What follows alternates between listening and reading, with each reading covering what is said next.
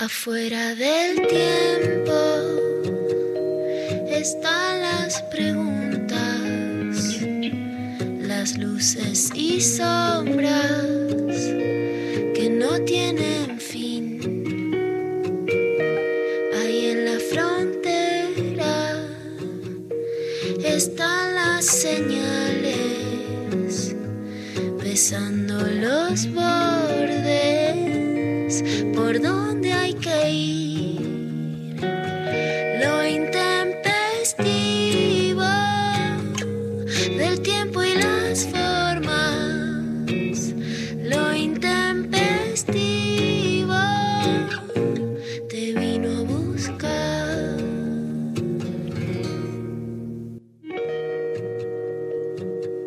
esta primavera funesta que nos ha invadido a los otonistas?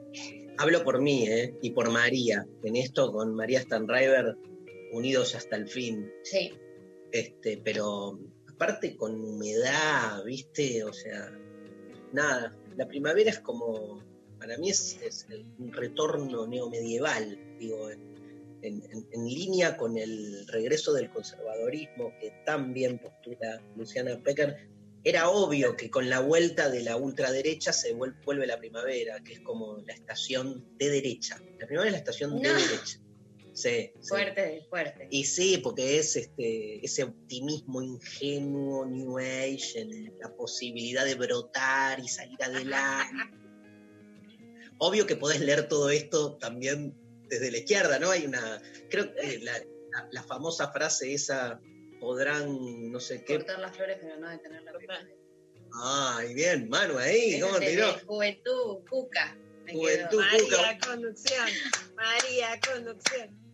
Y la otra cosa funesta es el fucking Día del Amigo, que no puedo creer que la gente siga creyendo en esas pelotudeces y mandándose. A mí me mandaron un montón de, este, ¿cómo se llaman? Stick, no stickers, este, pero esas cosas, Imágenes. imágenes Sí. industriales, viste, armadas que se las mandás a todos tus amigos y te da todo lo mismo. Feliz día, feliz día, feliz día. A ver, ¿sabés lo que me pasa? No, feliz día. Bueno, feliz día, gente.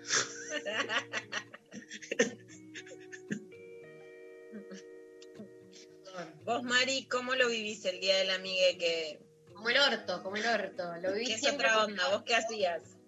porque eh, toda la vida eh, nunca tuve eh, como un, grupo, un núcleo así duro de amigues, entonces todos se juntaban con sus grupos de amigos como súper constituidos y yo no tenía como un grupo, solo era amiga de gente que tenía grupos, entonces nunca tenía con quién pasar el día y me quedaba sola y lo padecía y ahora eh, más de grande... eh, Friki. o- detesto hace años que milito contra los días de y sobre todo contra el día del amigo que me parece la más pelotudez del mundo, pero ahora en cuarentena es como que estamos salvados porque no tenés que ir a caretearla a un barcito, tomarte una cervecita con gente que te chupa un huevo, ni, pero igual es lindo de vez en cuando y me llegó una muy amiga me mandó y fue como, bueno, vos sí te quiero, entonces te, lo acepto el, el mensaje, pero el resto de la gente que no quiero y me lo manda, toman.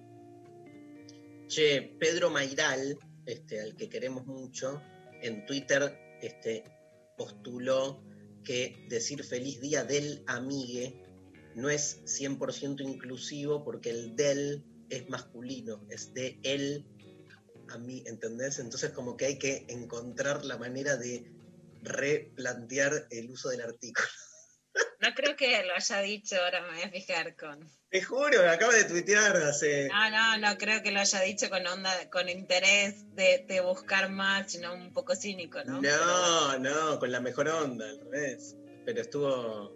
Me encantó. Yo iba a que decir el día. Yo le iba a contestar, pero estaba muy al pedo, ¿viste? Es el día de mis amigues. Y después dije, no, porque ahí tenés el problema de la posesión, ¿no? Que aparte de la amistad, digamos, tiene un problema filosófico. No son mis amigos, o sea, no son tuyos, ¿viste? En realidad, una. Ay, me encanta ser cursi en estas fechas. Me encanta. Vos sos mi mejor amiga, Luciana, no por lo que, no por lo que me das, sino por lo que vos sos en vos misma. ¡Uh! No tengo ni fuerza de aplaudirme. ¡Qué lindo la pasamos ayer! Sí, Dari, vos sos un. Pero recontra, recontra, recontra también. Mejor amigo y te quiero muchísimo. Mm. Bueno, pero esto nosotros nos lo decimos todos los días, no el 20 de julio, ¿entendés? Sí. Yo les quiero hacer la contra, pero no soy una gran feliz día de, de la amiguera. Me gusta igual, en extraño ponerle las, las cenas que ayer estaba, con Vero Lorca, Flor Alcorta, Irina Stern, Cale Bavera, como con un grupo así un poco bardo de reírme.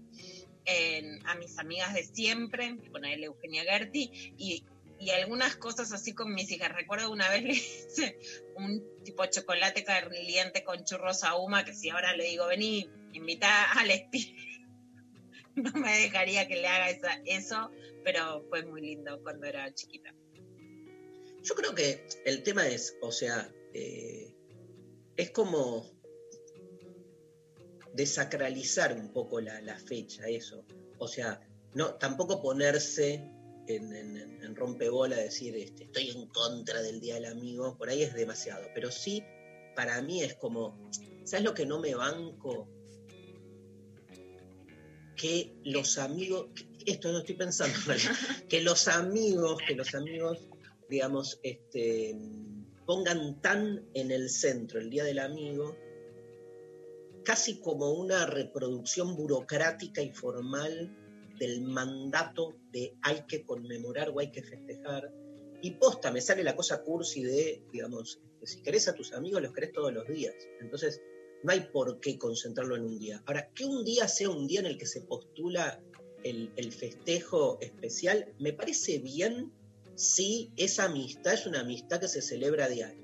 Ahora, si solo te acordás de tus amigos, el día del amigo, y pones como mucho el hincapié de que ese día es el día que hay que estar, ese es el lugar que a mí me jode, ¿entendés? Cuando la fecha en su formalidad se come al contenido. Digo, es la vieja discusión entre el amor y la ley, ¿viste? O sea, el amor es amor siempre, entonces no te pueden obligar normativamente a que un día en especial se dé. Ahora, ponele que ese día vos lo celebrás igual. El tema es que no se vuelva el único día que de algún modo casi te diría este, eh, eh, caretamente, eso, la careteada me molesta. Y carita, Tengo un montón de, de gente que me manda, ay, feliz día, y, y que el resto del año, viste, les chupa un huevo el resto del año. Pero el día del amigo, como es el día del amigo, anda a cagar, boludo. mucho, ¿no? mucho mensajito en grupo de WhatsApp también. Como buena cosa es recibir un, un mensaje personalizado de una persona que querés y que te que hace, de que la amistad está todos los días. Y otra cosa son esos grupos de WhatsApp donde mandan un mensaje uno, ay, feliz día, le- les quiero, o amigos, los quiero, porque no, no todos hablan así. Y ahí decís, ah, ¿te acordaste ahora que soy tu amiga? ¿Eh? Odio la masificación. Nunca los vi tan hija de tigra, tan compenetrados en el mismo discurso como hoy. No, sé. pero es. Yo creo que María es peor que yo. Sí. La, la sigo, la sigo a Maru en esto. Claro, Bueno, pero vamos, vamos a, a- a tirar una consigna y vamos a sortear cosas. Porque ayer, la- ahora vamos a hablar con Lula de, de lo que fue ayer de construir el amor en cuarentena. Había muchos intempestives, ¿eh? ¿Sí? Sé, sé que nos mandaban mensajes, muchos se acordaban del pedido de, de Luciana para que use la, la- la camisa de jean que estuvo ahí presta este, desde el primer muchos momento. elogios a la camisa de jean. Pero muchos elogios a que yo me acordé de ponérmela por tu pedido. Ese es otro tipo de, de elogio. Y este mañana voy a dar qué una. poco nos conformamos. Es que forma Ay. parte de la escucha, forma parte de la escucha. Que yo creo que es todo lo que queremos la mina. Ay, sí. En no. lo, en lo personal y en lo político. Que nos escuchen. Este, estuvo hermoso ayer. Bueno, ahora, ahora hablamos, pero mañana voy a dar, este, voy terminando mi curso, quedan dos clases. Saben que las clases las pueden hacer este, de manera individual. Mañana voy con la frase nada hay fuera del texto, tal vez de mis preferidas, de Jacques Derrida. Vamos a sortear, vamos a sortear eh, un par de entradas para los que nos contesten la consigna de hoy. Que es no, si, fe- si el, amigo. si festejas el Día del Amigo, ¿te parece una gadorcha, chota, trucha, poronga, sotreta. Ay, Hola. Uma, Uma, Uma, Uma, Uma, Uma. Que no la veo hace dos, hace dos meses y ya creció 10 años más o menos. Sí, está muy, muy hermosa. Muy hermosa. Bueno, este, nada ahí fuera del texto, el sorteo. Y la consigna es el día, si festejas el día del amigo o te parece toda la pedorrada que dijimos acá con María. A ver, Nos lo Y un mandan. poco, Dari, también, a ver, nada está fuera del texto. Yo creo que es una época de revalorización de la amistad también. Más allá, si querés, discutimos Día del Amigo, Día de la Amiga, Día de la Amiga. Hay mucha revalorización de la amistad, mucha revalorización de la amistad femenina como un gran lugar amoroso. Y también esto, ¿no? Si se extraña más porque no se puede- pudieron ver, están todos los intendentes diciendo, bueno, que no, que no se junten, no, en serio, que no nos pongamos en riesgo por el Día de la Amiga. ¿De qué formas estuvieron conectados en esta cuarentena con sus amigues? ¿Qué es lo que se extraña de los amigos? Porque en general vos te peleás con algún amigo o amiga en alguna situación particular, pero viste que a diferencia de las parejas, que no hay un corte, hay menos nostalgia porque hay menos sensación Sí. de pérdida eh, que con te- las parejas. te quiero contar algo eh, negativo en ese sentido. Este, primero decirte que con María no estamos, porque es obvio, no estamos en contra de la amistad, sino a favor de la amistad, por eso estamos en contra del Día del Amigo, porque creemos que el Día del Amigo es una forma de amistad inauténtica, al revés, digamos, de construimos la fecha para salvar, digamos, eh, la amistad en su sentido original.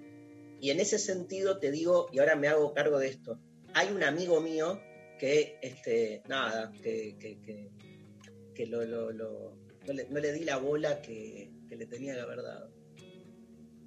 Y este día del sí, y este día del amigo del orto me sirve para tomar conciencia. Mirá cómo le encuentro Ah. igual, le, le encuentro igual algo positivo, digamos. Me ¿no? dolió. Este, Sí, a mí también. Pero bueno, 11 39 Bueno, 39 llamalo, 88. llamalo. ¿Qué vas a hacer, Darío? Te regalo un par de entradas para verte a vos mismo. Llamalo y decirle, che, te tendría que haber dado más bola. Lo voy a llamar, juro. Viste que cuando tenés esos insights decís, listo, termina el programa de radio y lo llamo y después Minga. minga, ¿viste? Porque tenés que cocinar o te- no te llamó alguien, no sé qué.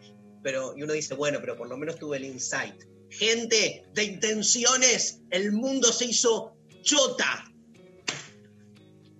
Nos responden su consigna y participan eh, respondiendo a través de redes sociales como Twitter, Instagram y Facebook, arroba lo intempestivo. Nos mandan sus mensajes, sus audios explicándonos qué verga les pasa con el Día del Amigo al 11 39 39 88 88.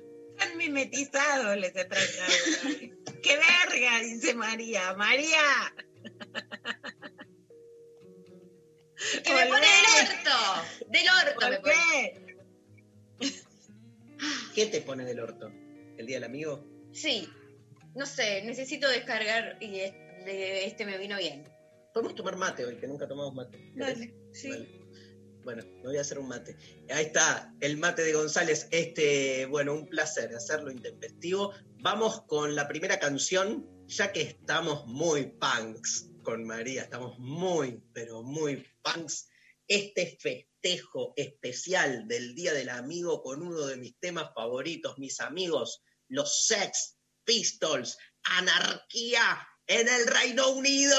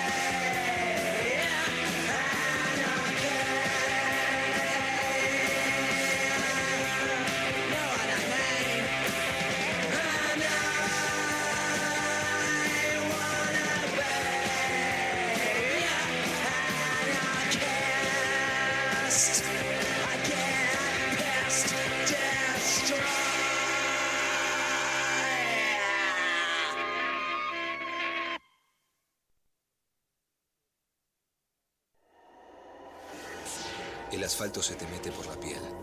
Quemando, astillando, quebrando.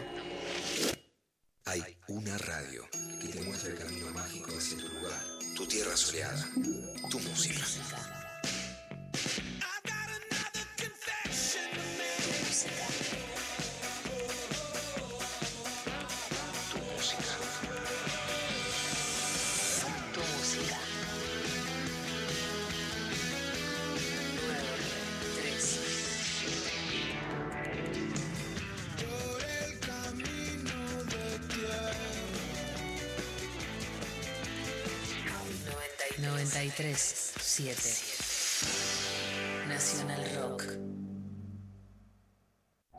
Gracias por elegirnos y gracias por quedarte en tu casa.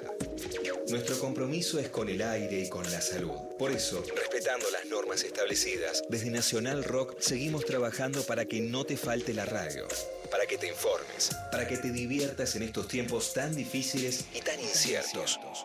Tu compañía es la nuestra. 937 Nacional Rock. Hacé la tuya. Somos el barro. Somos la vereda, pero también somos el barro. Somos bandera. Somos bandera y somos camino. Somos camino. Somos 937 7. Nacional Rock.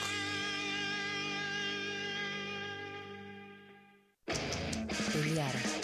Sufrir. Caer. Caer. Levantarse. 937 Nacional Nacional Rock. Rock.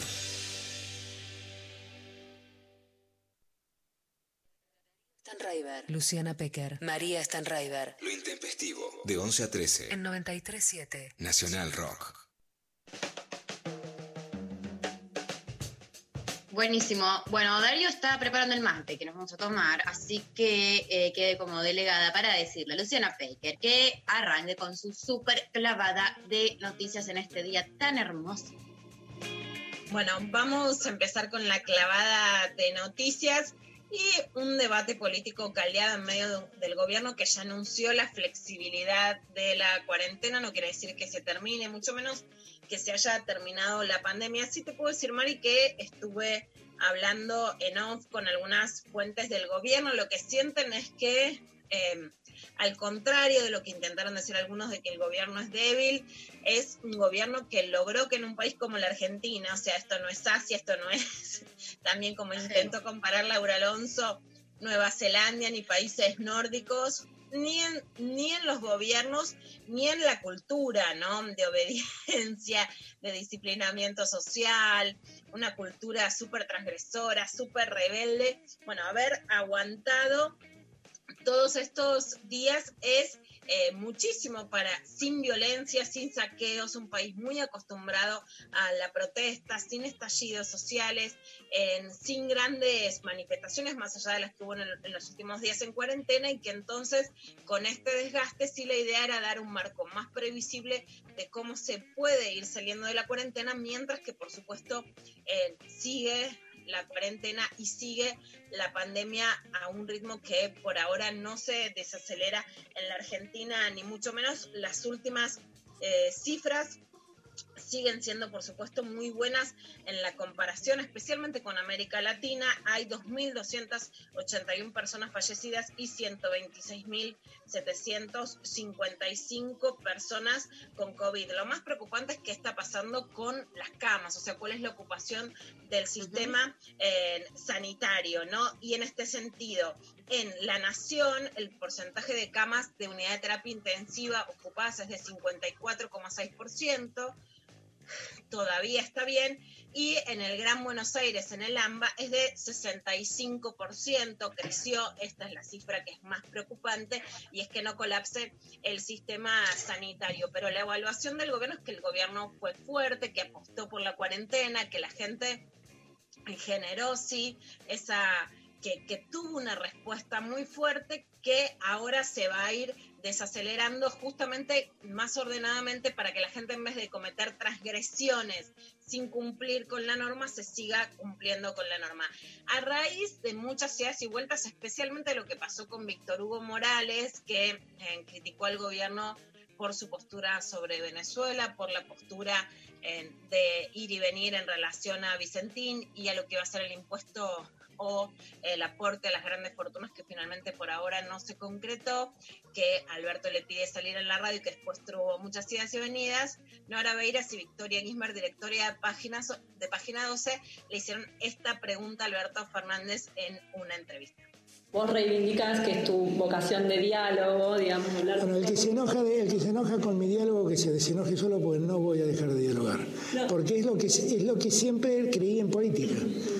En política se conduce dialogando.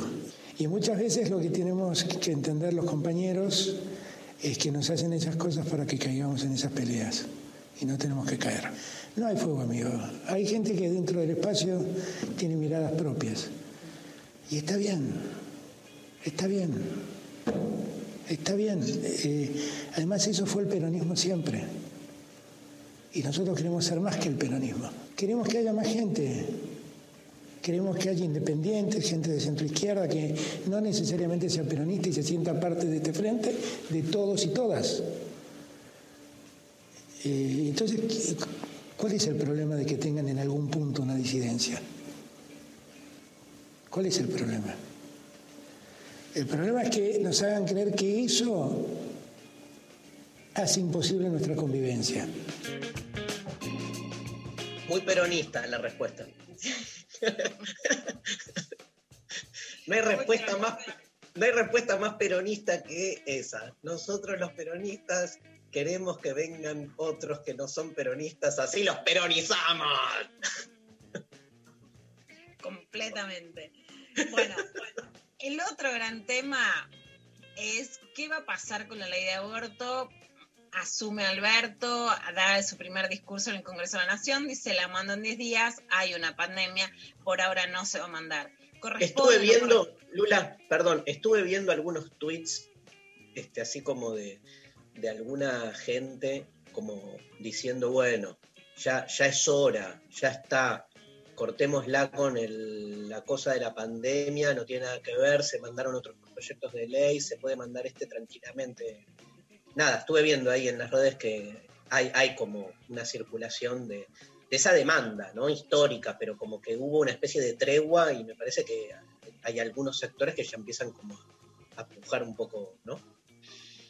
Bueno, por un lado lo que pasó sí es que el jueves se aprobó el protocolo de interrupción legal del embarazo en la legislatura porteña, en donde entonces eso de una ley verde, bueno, se puede entonces legislar sobre este tema o no. Lo que dicen más allá de que ahora vamos a escuchar la respuesta de Alberto Fernández también en la entrevista con Página 12, eh, fuentes en off del gobierno, es que lo que pasa es que, por supuesto, es un tema muy ríspido para tratarlo en sesiones virtuales, que lo que importa, que es lo mismo que ya dijo Juliana Di Tulio cuando fue presidenta del bloque eh, de lo que en ese momento era el Frente para la Victoria en la Cámara de Diputados, que lo que importa es ganar, no irse a dormir contentas con la almohada de que se hizo lo que había que hacer, sino poder ganar en un, en un momento de un contexto muy difícil y donde el debate además necesita a las autoridades sanitarias hablando de lo que pasa, más allá de que sigan muriendo mujeres por el aborto clandestino, que este no es un contexto en el que se puede ganar esa ley, que hay mucha decisión, lo que dicen es que Alberto está todavía más ansioso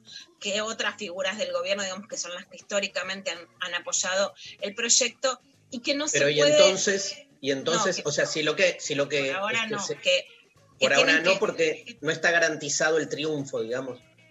Exacto, que no es momento todavía en medio de la pandemia hasta que por lo menos baje realmente la curva sanitaria que pone en peligro a la población en medio de una pandemia para que puedan, entre muchas otras cosas, ocuparse las autoridades sanitarias de esto.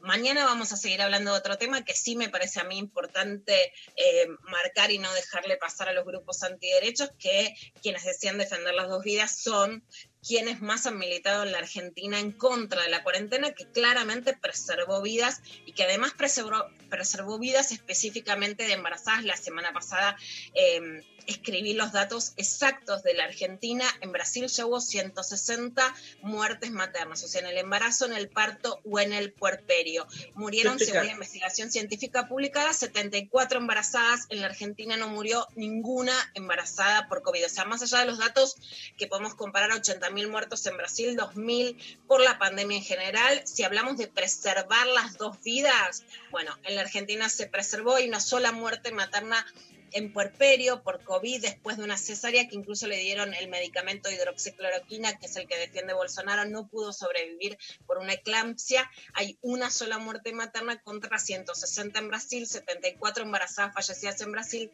ninguna en Argentina. Vamos a seguir hablando de este tema, pero sí la, la doble moral y el doble discurso de los antiderechos no se sostendría, que no quiere decir que lo van a, lo van a argumentar. No, obvio. Estoy cada vez más convencido, creo que en esto estamos de acuerdo, Lula, que la, la batalla, por decir así, me sale medio militaroso, perdón, pero como la compulsa última, es una batalla también. Es entre el conservadorismo y el progresismo, con toda la diversidad que hay en, en ambos sectores, entendiendo también que hay este, lugares donde podés dialogar. Yo, yo me siento alguien del campo progresista que con algunos referentes del campo conservador puedo llegar a entenderme, no a compartir, pero sí a dialogar. Obviamente, cuanto más al extremo te vas, menos. Pero me parece que los partidos políticos, todos son manifestaciones de una disputa más profunda, que es esa, que es la que vos siempre venís marcando, ¿no? Una, una visión conservadora de la realidad y del ser humano, este, que reivindica jerarquías, asimetrías, todo en nombre del orden natural de las cosas, y lo que es un progresismo más deconstructivista, que lo que está buscando es desarmar esos órdenes, e ir en busca de, diferentes formas de igualdad y de justicia. ¿no? Parece que ahí hay, digamos, este, eh, ahí se juega una batalla, independientemente de que después eso este, se llame Bolsonaro en, en Brasil, o, no importa, ¿viste? Pues se va a llamar de otra manera, o, o serán otros, pero en el fondo ahí hay dos modelos que me parece que, que están en pugna hace rato en la modernidad nuestra, y eso, nada, tener en claro un Sí. poco eso. Yo creo, Dari, que más allá que eh, podés decir sos ingenua, no sos ingenua, yo creo que en el debate contra el aborto, en lo personal, yo valoro y creo legítimo que quien genuinamente, por ejemplo, no quiere abortar en un, en un caso más personal, tiene derecho, por supuesto, a no hacerlo, pero además que creía que quienes militaban con el lema por las dos vidas frente a una pandemia en donde hay en más de 70.000 vidas de diferencia entre las que se perdieron en Brasil y la Argentina. Y vamos a escuchar ahora más adelante a Martín Barrenuevo, el senador provincial de Corrientes, que es contador, que él saca la cifra, si la Argentina hubiera tenido la curva de Brasil. eh, en lo proporcional a la, en la tasa de población, la Argentina hubiera tenido por lo menos 16.000 muertes. Si sos pro vida, la mínima coherencia es estar a favor de la cuarentena o de cualquier medida que pueda preservar las vidas. Y además específicamente, aun cuando la pandemia no ataca puntualmente en este caso, ¿no? A diferencia de lo que fue la gripe 1 y de lo que fue el Zika a las mujeres embarazadas, preservar incluso la vida de las mujeres embarazadas. Para mí queda desmantelado el discurso de los que genuinamente, y yo en ese sentido te puedo decir, era respetuosa, porque no Está bueno escuché una sola voz en ese sentido. Y lo digo Yo creo en serio que que, me el- el asombra. pro- no lo digo el problema ahí- estoy asombrada de ese, de ese nivel de doble. Sí, yo creo que el problema ahí es que cuando los pro vida, vamos a llamarlos así, hablan a favor o en defensa de la vida, ellos dicen que hablan a favor de la vida en general, pero esa vida, ellos le agregan un adjetivo, que es una vida digna o una vida que merece ser vivida o una vida éticamente correcta. Por eso pegan ahí la diferencia y pueden estar a favor de la pena de muerte, porque si estás, no sé, a favor de la vida, tenés que estar en contra de la pena de muerte, aunque el tipo al que vos consideres que se merece la pena de muerte haya sido un asesino. Entonces, a mí me parece que lo que de algún modo y por algo no pueden dejar en evidencia, que ellos tienen un criterio para decidir cuándo una vida merece ser defendida y cuándo no. No son pro vida so- siempre, son pro vida para las formas de vida que ellos consideran que merecen ser defendidas. Y entonces Bueno, termina siendo peor, ¿viste? Porque no, digo, de última decime, mirá, estoy a favor de la vida de algunos, pero estos que se mueran todos. No, ¿viste? O sea, lo ensalzan, lo disfrazan, lo maquillan de un discurso universal cuando son absolutamente particularistas. Bueno, Dari, por eso son interesantes estas cifras sobre lo que pasó con las embarazadas en Brasil. De hecho, la mortalidad materna es muy baja en todo el mundo sobre el COVID. Sí, vamos a decir que en Estados Unidos la mayor cantidad de enfermas de COVID embarazadas son afro, o sea, es una enfermedad que era igual en sus características, pero que afecta de manera desigual. Y en la Argentina, la mayor cantidad de embarazadas con COVID están en los barrios populares, o sea, en las villas, en la Villa 31 y 1114 de la ciudad de Buenos Aires. ¿no? O sea, la enfermedad es igual hasta que afecta de manera desigual, pero aún para los que creen que defienden esta vida selectivamente, en el sentido de que los fetos, los no nacidos son quienes no pueden decidir y no pueden defenderse, como me escriben para atacarme en algunos mails, bueno, hubieran defendido la preservación de las embarazadas. ¿no? Entonces, en ese sentido, la política de la cuarentena es absolutamente eficaz para evitar la muerte de embarazadas y de fetos. Y sin embargo no la han defendido porque la Argentina tiene muerte cero hasta ahora de embarazadas y sí una muerte eh, después de una cesárea en Merlo de una mujer de 44 años, como te conté con eclampsia. ¿Qué dice Melania Amorim? Es la médica brasileña, ginecóloga y obstetra que fue una de las firmantes de la investigación científica que responsabiliza a Bolsonaro por esa cantidad de muertes maternas. Brasil se lleva el 77% de las muertes maternas por COVID en todo el mundo. Dimensionemos lo grave de lo que está pasando y que los grupos que se llaman pro vida, en todo caso son pro nacimiento. Ahora, en este caso ni siquiera es que dicen pro nacimiento, y Débora Diniz, la, la antropóloga brasileña, que acá queda claro que lo que quieren es el control sobre el cuerpo de las mujeres y no preservar la vida. Bien. Escúchame, hacemos un, un cortecito y seguimos con clavada después de una cancioncita. ¿Te Dale, copás, dale. Dale, hacemos los Doors, que hoy empezamos con los Sex Pistols, seguimos con los Doors, estamos full, full. Este, hello, I love you en lo intempestivo.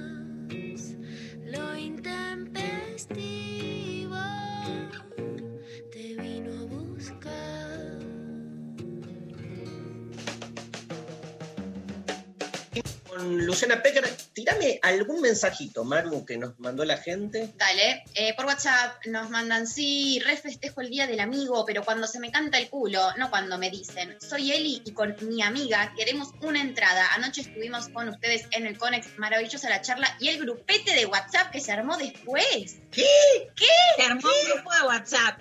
Yo no quise mandar esto a la trasnoche, pero se armó un grupo de WhatsApp. Y además quiero decir que mi pastelera amiga, Luli Baez, también me escribió que si se arman parejas, como si esto fuera yo me quiero casar, que los mandaban a comer masitas a la confitería, Luli Baez también pone una torta para las parejas que se armen. Bueno, lo que pasa, le avisamos a toda la audiencia que este, lo que dijimos con Luciana cuando empezamos el- la charla, como el chat funciona en paralelo, que si se armaba alguna pareja en el chat, este, iban a ganar un premio. Y entonces, pero, y tuvieron dos horas y nadie pudo mandar un video mostrando que se había consumado una pareja, ¿viste? Aunque sea por Nada, virtual. tiempo, estamos diciendo que vayan despacio.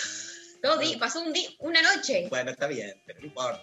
Este, la cuestión es que se armó un grupo de WhatsApp, parece, y que obvio de ahí va a salir algo. Bueno, otro mensaje. Hola, en Costa Rica no hay Día del Amigo, por dicha, pero me parece una mierda igual que San Valentín. Si un amigo me felicita por eso, lo mando a cagar. Lula, te esperamos para que nos enseñes a hacer dulce de leche. Ay, No se Lula imaginan. muere. muere por ir a Costa Rica, aparte, muere por ir a Costa Rica. Otro mensaje. Eh, acá nos mandan, buen día intempestives. En mi caso, hace unos días tuvimos una discusión medio chota con una de mis mejores amigas, así que hoy más que nunca me genera ese sentimiento choto el Día del Amigo.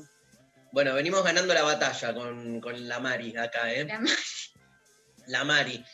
Tremendo, pero es así. ¿ah? Ya por algo nuestros oyentes, es obvio que nuestros oyentes, no digo que después no se manden un mensajito y no sé qué, pero en el fondo no nos la creen, ¿no, gente? Me imagino. Bueno, este, hay audios que vamos a escuchar después. Ahora seguimos escuchando a Lula Pecker y más clavada de noticias. Bueno, acá lo que dijo entonces Alberto Fernández sobre el proyecto de aborto legal en entrevista con Victoria Ginsberg y Nora Beiras. Yo daba clases en la facultad y ya daba una materia en el año 85 que se llamaba El aborto, reflexiones acerca de la conveniencia de su castigo. Y la conclusión que terminabas a sacar al terminar el curso era que el aborto no debía ser punible. Entonces, este, mucho antes de que este sea un tema de debate público, yo ya decía y hablaba en el sentido de que hablo hoy. Me parece que es un problema muy serio que tenemos que resolver y que hace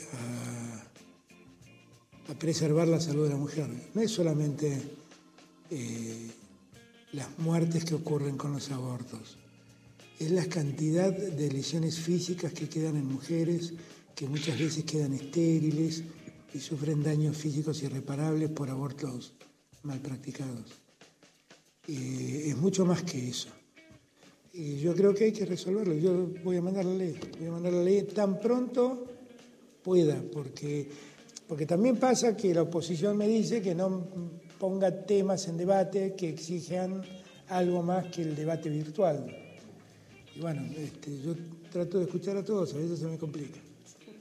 Lo que sí, eh, esa es una decisión que tengo tomada y es lo que voy a hacer. Es una decisión tomada, es lo que va a ser. Por ahora no, hay que esperar un poco para que llegue el debate del aborto legal al Congreso. Veremos cuándo es la fecha, pero la decisión está tomada. Un dato importante del gobierno es que hoy a las doce y media hay una reunión del gobierno con la CGT. ¿Qué viene pasando con la CGT? Que ya hubo una primera foto de la CGT con empresarios ruralistas, etcétera, todos varones. Hubo otra foto con industrialistas, todos varones. En el último 9 de julio se sentó una mujer, la empresaria Carolina Castro, y hubo muchas críticas, además, no solamente de afuera del gobierno, sino incluso de las funcionarias del gobierno. La verdad es que la CGT es no los sindicatos y la cantidad enorme de sindicalistas valiosas, tanto que hay muchas diputadas, Vanessa Sile Claudio Corchea de bancarios, de judiciales, etcétera, pero las CGT no llegan a los lugares de conducción, que es un problema, por supuesto, de la conducción de la Central Obrera. Bueno, hoy a las doce y media hay una reunión en la CGT, un almuerzo entre gremialistas y funcionarias. ¿Qué se hizo? Que además de los miembros históricos de la CGT, también vayan dos eh, funcionarias muy altas del gobierno van por el gobierno Vilma Ibarra, que es la secretaria legal y técnica, va Cecilia Todesca, que también es ministra del gobierno, Claudio Moroni, ministro de Trabajo, y Matías Culfa, ministro de la Producción. La única sindicalista es Noé Ruiz, que es la eh, titular del sindicato de modelos, que es la gran mujer fetiche de la CGT, y después todos los clásicos, Héctor Daer, Carlos Acuña, José Luis Lincheri, Andrés Rodríguez, Gerardo Martínez, Antonio Caló, Rodolfo Daer, Armando Cavalieri, bueno, Omar Maturano, que es del sindicato de conductores de trenes, que son quienes han impedido directamente que las mujeres lleguen a la conducción de trenes. Eso tiene que cambiar en este periodo, por favor. Va también Víctor Santa María, entre otros, y va a ser una de las primeras reuniones en donde la CGT se sienta también a dialogar con interlocutoras mujeres.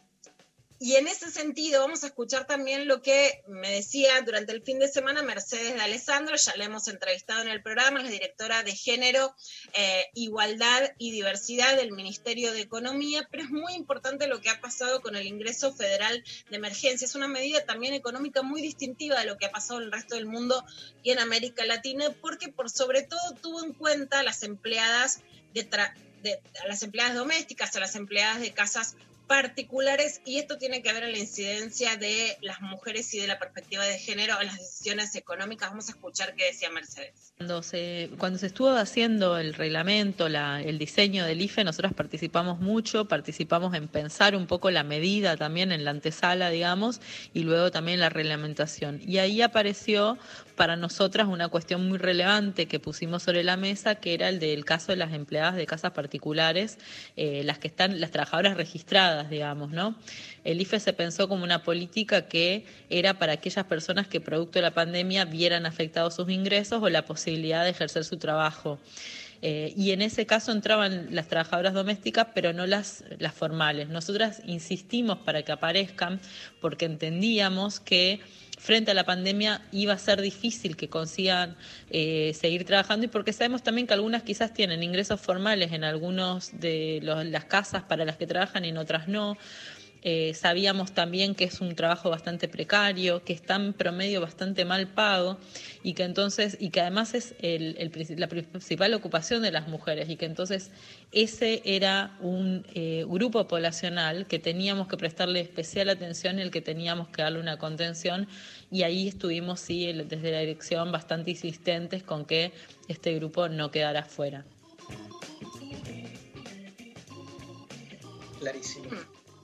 Bueno, Dari, ¿por qué, Dari y Mari, este dato es tan importante? En principio, en estos días, si lo pueden ver en Twitter, por ejemplo, el sindicato de trabajadoras de casas particulares, que es más fuerte como sindicato en Chile, pidió durante tres meses que lo atendiera el gobierno. Recién lograron que las atendieran el viernes y les propusieron que les iban a dar soluciones. O sea, la medida del ingreso federal de emergencia no fue tomada en ningún otro país de América Latina de manera similar. Tuvo perspectiva de género y atendió a las personas más vulnerables. O sea, son datos centrales para entender no solo cómo se puso una cuarentena, sino cómo los fondos del gobierno se pusieron para las personas más vulnerables. Que existe esta dirección de género, ¿qué quiere decir? Hubieran entrado empleadas domésticas no formales, pero aunque tengas un papel y estés en blanco, seguís siendo una trabajadora que va, cose, limpia, cocina, de las más olvidadas, y en este sentido, entonces, la incidencia de género generó políticas públicas más distributivas para las mujeres que están más relegadas en Argentina. Es diferente a otros países de América Latina, es claramente diferente. Y lo que analiza también Mercedes de Alessandro, que fue un estudio que hicieron con diferentes ministerios, es que el IFE, que es una cifra de 10 mil pesos que se dio ya dos veces, se va a dar por tercera vez en medio de la pandemia en la Argentina, evitó, según distintos escenarios que pudieron eh, prever, digamos, según cómo se lo analice, que entre 2,7 millones y 4,5 millones de personas entraran a la pobreza o directamente a la indigencia, que es cuando no hay para comer. Vamos a escuchar qué dice Mercedes sobre esto. Durante el mes de agosto se va a pagar la tercera ronda del ingreso familiar de emergencia. Eh, este ingreso fue pensado para la emergencia, en tanto y en cuanto la situación económica empieza a mejorar y empecemos a salir de esta situación, la idea es retirar el ingreso familiar de emergencia. Por supuesto, desde el gobierno entendemos que son nueve millones de personas las que están recibiendo hoy esta ayuda, este, este apoyo de- del Estado. Eh, es muy costoso para el Estado y no estamos en una situación financiera que permita eh, eh, mantenerlo durante mucho tiempo sin tener que hacer una serie de reestructuraciones en cuanto a los gastos y financiamiento del Estado pero también entendemos que la situación es muy dramática y que y, en ese sentido se están hoy debatiendo muchas alternativas para ver qué respuesta se le puede dar a aquellas personas que queden con una situación económica vulnerable producto de esta pandemia. Bueno, en este sentido, si está qué va a pasar después del IFE, porque el IFE fue obviamente un, un colchón en este sentido, eh, pero sí este colchón sirvió y mucho para estas poblaciones vulnerables. Hay algunas ideas que dijo, por ejemplo, Daniela Arroyo de hacer una renta básica después. Seguramente no quedaría eh, toda la población que recibió el, IFE, eh, pero sí vamos a ver cómo se sigue después de esto. Además del IFE, el colchón que hubo especialmente durante la pandemia fue que se condonaron deudas de las personas más vulnerables con el ANSES, que hubo un refuerzo en las jubilaciones mínimas que lo recibieron también con esta perspectiva de género un 67,3% de mujeres, pero en total más de 2.600.000 personas, y los bonos, por supuesto, de la AUH que lo cobran un 94,7% de mujeres y la tarjeta alimentar. Estas fueron las grandes políticas sociales del gobierno que existen desde antes, pero que como el IFE fueron creadas especialmente también para paliar los efectos económicos de la pandemia. ¿Cómo estará Mechi, no? Que los que la conocemos de antes, después que, que le hicimos la entrevista, digamos, ¿cómo te va también? No, no lo digo ni bien ni mal, ¿eh? pero ¿cómo te va repercutiendo la gestión, ¿no? Porque una, una cosa es, digamos, este, nada, ¿cómo te atraviesa la gestión en general? Todos conocemos, por lo menos Lula y yo, mucha gente en diferentes gobiernos que, y a veces en, en puestos supuestamente entre comillas chicos por ahí, y sin embargo la gestión tiene, ¿no? Este, una, tiene consecuencias, digamos, colaterales fuertes, ¿no, Lula? Hoy estuve hablando con, digamos, con algunas funcionarias y funcionarios del gobierno y te dicen directamente que, que realmente están con niveles de cansancio y agotamiento terribles, no se esperaban tampoco un escenario de una pandemia, que no pueden dormir de la preocupación, una situación personal realmente de muchísimo desgaste frente al manejo de una gestión en momentos tan difíciles. Eh, María, Hay mensajitos. a ver, Por ejemplo, eh, nos mandan por WhatsApp. Son las once y media y hasta ahora los que me saludaron son personas que no veo hace más de seis meses, pero tienen un emprendimiento y me saludan y me quieren vender algo. Los amigos de verdad, en mi caso, son tres y medio. Es probable que ni se acuerden que hoy es el Día del Amigo. qué lío, amo ese mensaje. Hay, eh, hay audios, ¿no, González? A mí con el Día del Amigo me pasa algo particular. eh, es un punto de encuentro, es un día más, sí, tal cual. eh, la comercialización eh, obviamente dispara un montón de, de, de banalidad, pero también me parece una, un momento oportuno para, para ver cómo crecieron las amistades, cómo eh, a veces alguien que creíste que conociste por un momento, por un ratito, se convirtió en un amigo de esos posta que están, que construyen, que hacen, que te acompañan, que te dicen las cosas que te tienen que decir eh, y no solamente lo que vos querés escuchar. A mí me pasa eso. Me gusta el Día del Amigo usarlo como, eh, como un espacio medio de, de ver, ¿no? Si, si, si sigo creando cosas copadas con la misma gente, si me abro nuevas posibilidades o si la cagué con alguien. O si la cagaron conmigo, claramente. Banco. Yo creo que la podemos poner de, de- o sea, puede llegar a estar dos horas hablando todo el, todo el programa, porque va, viene, está, bancamos, ¿no? Yo banco, banco Sí. mucho, banco mucho la, la posición. Hay unos audios que llegaron, Pablo, puede ser gente que se acordó. Los amigos no se quieren por las verdades que comparten, por los principios que aceptan y los fines que persiguen.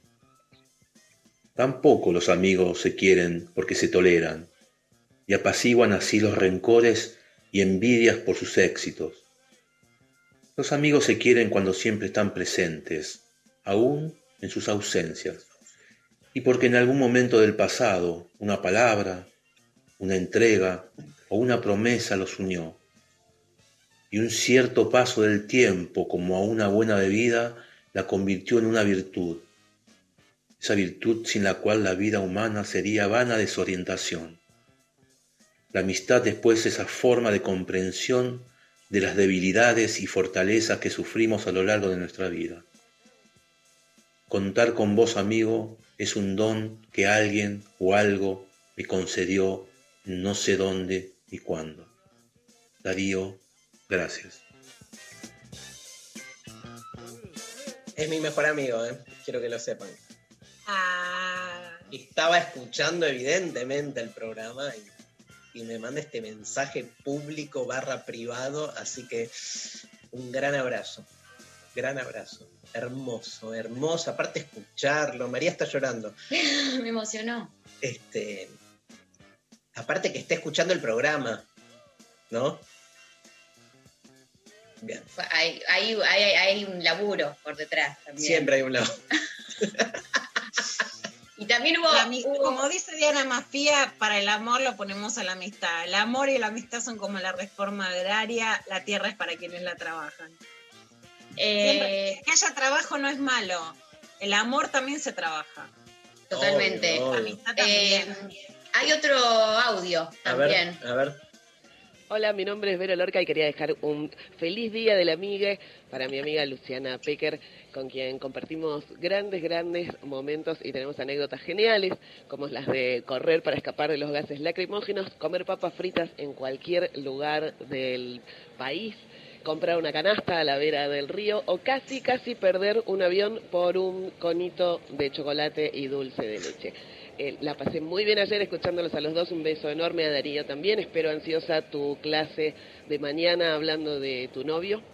Y ayer me hicieron reír mucho. Les dejo entonces la lista de formas de decirle al pene, que es pija, poronga, verga, garón, pagarlo, pagar, chamiembro, muñeco, el amigo, el petizo, el cabezón, el chino tuerto, el pelado con polera, el gato muerto, anguila, tararira, marsopa, nutria, anaconda, herramienta, instrumento, quena, flauta, termo, manguera, tronco, trozo, garrote, serpentina, matraca, pomo, pistola, sopirola, papirola, pinga, pindón, ganado, gallina, fideo, tercer pierna, torno de carne, carne en barra, batata, banana, berenjena, pepino, zanahoria, tripa, gorda, chorizo, morcilla, salame, salamín, salchicha, salcho, mata fuego de carne. Les quiero mucho. No, no, no. A mí me tirás esa lista y yo estoy totalmente entregado. Bueno, muchas gracias por esta sorpresa a Sofía, a Lali, a Pablo, a toda la producción. Vero es una genia. Además, escucha tus clases. Me la encontré en el chat y estaba ayer.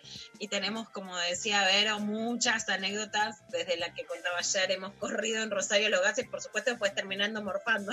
Y los gases lacrimógenos nos han Lograron- Podrán arrancar todas las flores, pero nunca detendrán la entrada a una parrilla. o a una pizzería o a lo que venga.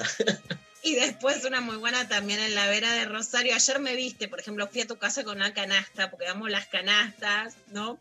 Eh, y en, el encuentro de Rosario un pibe viene a ofrecer una canasta, le empecé a preguntar, después viste esas cosas que decís no hay que hacer porque no se iba. Eh, me da una canasta que era mala, o sea, yo quería una natural y me da una como de color artificial que era horrible. Y yo como toda taker así como bajé la cabeza y aguantaba la, la- la situación. Y Connie Ballarini me la empezó a pelear la comediante hasta que logró la canasta, si no era por ella me hacía un desastre, así que bueno, muchas anécdotas, este, por supuesto en Aeroparque corriendo por, por Habanet, yo siempre. Rubén, te amo, Rubén. Después te llamo, mi amigo Rubén, un grosso. Hermoso lo que me mandaste, Ru. Bien. ¿Hay otro audio?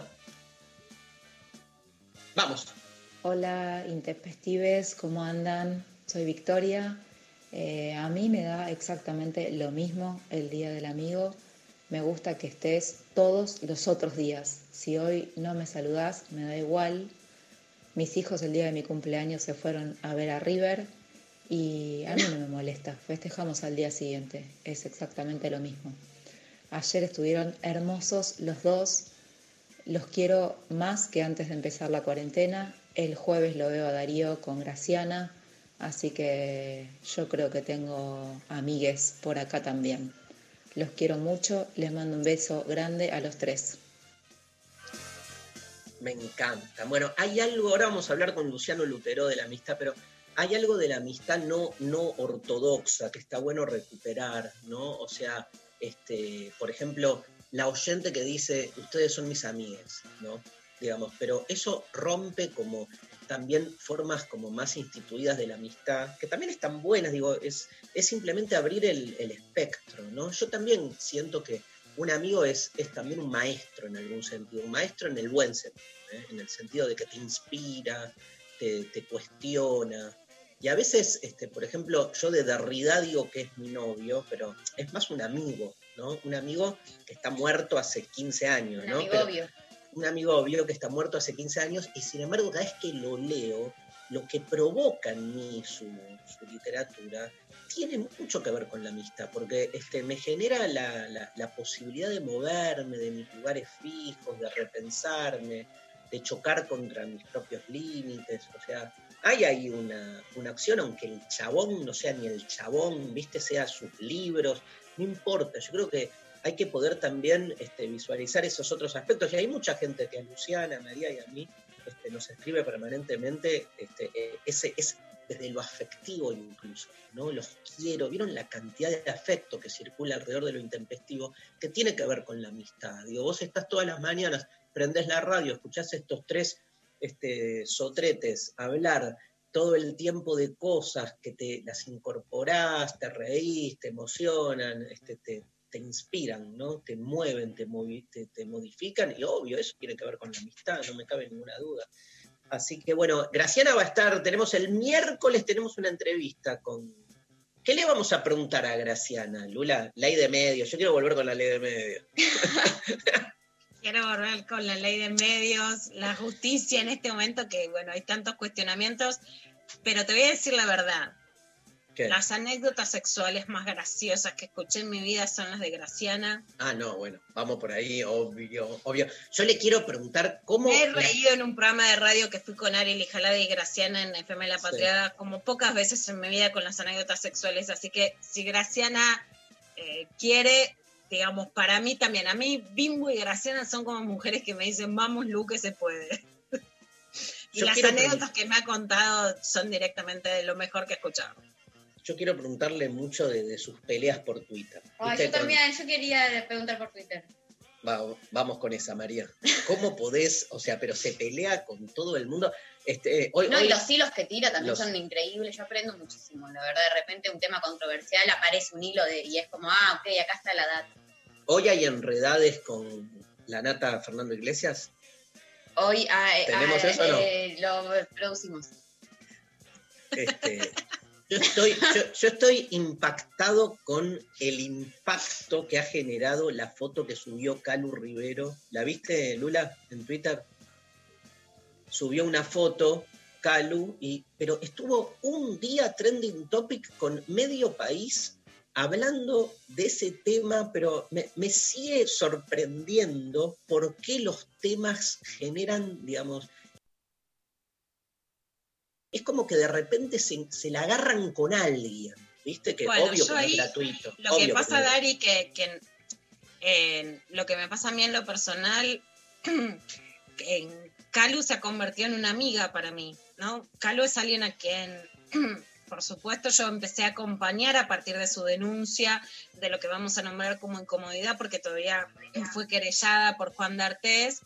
Eh, Caro la a Calu la acompañé y la valoro muchísimo y de verdad que que es alguien a quien puedo considerar una amiga y de un valor humano, pero altísimo. Y lo que ha generado su propio, digamos, está fuera del país y tiene una búsqueda personal, espiritual, humana para salir, que es su propio proyecto de vida. Cuando ella pone una foto, empieza un bardeo como si fuese Tremendo. una tonta, como si fuese una hippie chick. Cuando es una persona que salió de una situación que le impidió seguir en su carrera, de agresiones, que Sí. tuvo que defenderse judicialmente, que tuvo muchas agallas y que tiene una búsqueda personal y la- que le interesa No, esta. está bien. ¿Por qué la Pero es, es la revancha, es lo que vos decís siempre. Es la re- revancha, es, es la, revancha. A mí me duele muchísimo y además se hace desde todos los sectores como diciendo que alguien es boba cuando no lo es y cuando tiene una búsqueda similar a la de muchísimas personas que no las, no las han molestado Obvio. por sus búsquedas espirituales, culturales, con su cuerpo, etcétera. Gracias, Pecker. Te quiero, amiga.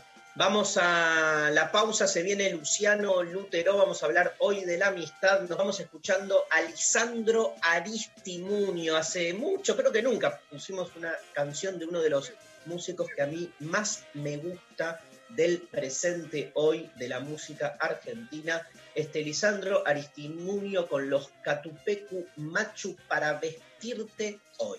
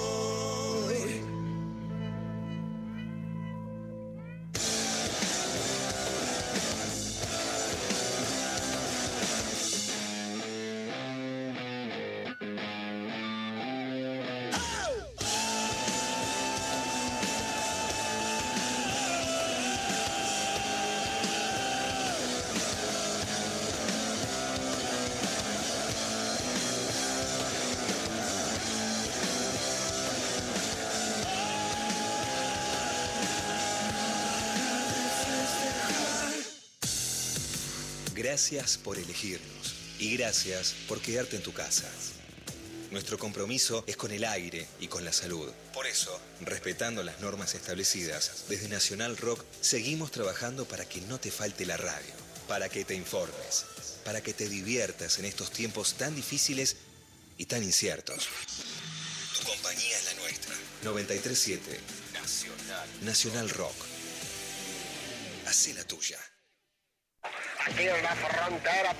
Nacional Rock. Enlatado como sardina barata.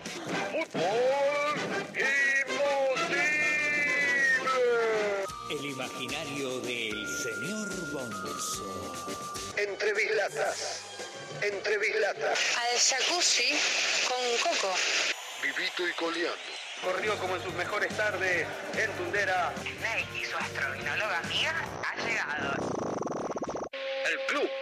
Las armas invisibles.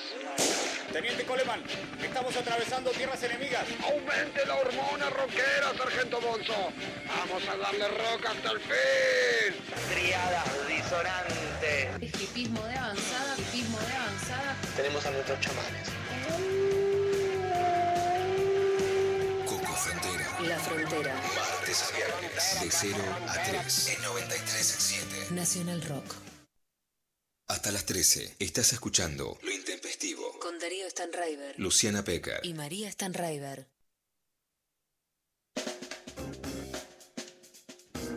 Que no sé por qué no, no nos pones retorno, Pablo. Necesitamos retorno para entender la lógica de la radio. Si no escuchamos que termina, es increíble, nos deja totalmente este, sin sonido y después dice aire, aire, y- pero ponenos el retorno. Hola, Luciana Lutero, en lo intempestivo. ¿Cómo andan? Muy buenos días. Bueno, feliz día para todos, para ustedes, para los oyentes.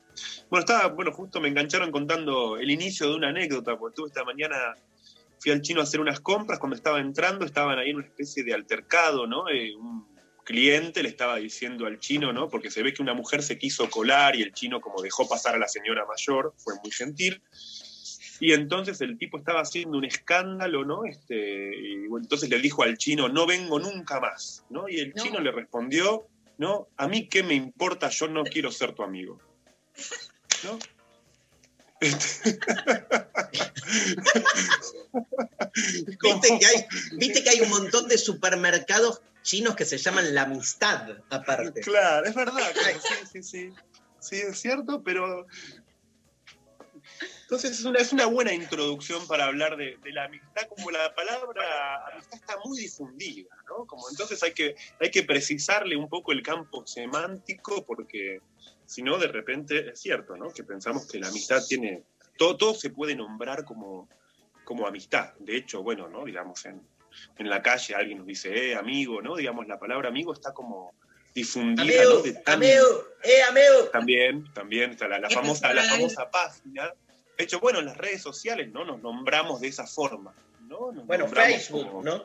como amigos en una, en una red, ¿no? Que por ahí es más amable, ¿no? Quizás a mí la, la otra forma de nombrar también es como amigos, seguidores, seguidores es tremendo. Seguidor es peor. Prefiero, Es prefiero peor, que sea ¿no? una, una Mejor amistad careta amigos, a un ¿no? Pero es verdad que también se nombra como amigos a las personas que no, que no, quizás nunca vamos a ver, ¿no? Digamos. Y, y a mí eso ya me parece una primera observación, ¿no? Para no caer en una perspectiva nostálgica y creer que los amigos son aquellos que se ven todo el tiempo, ¿no? O, participan de la vida cotidiana.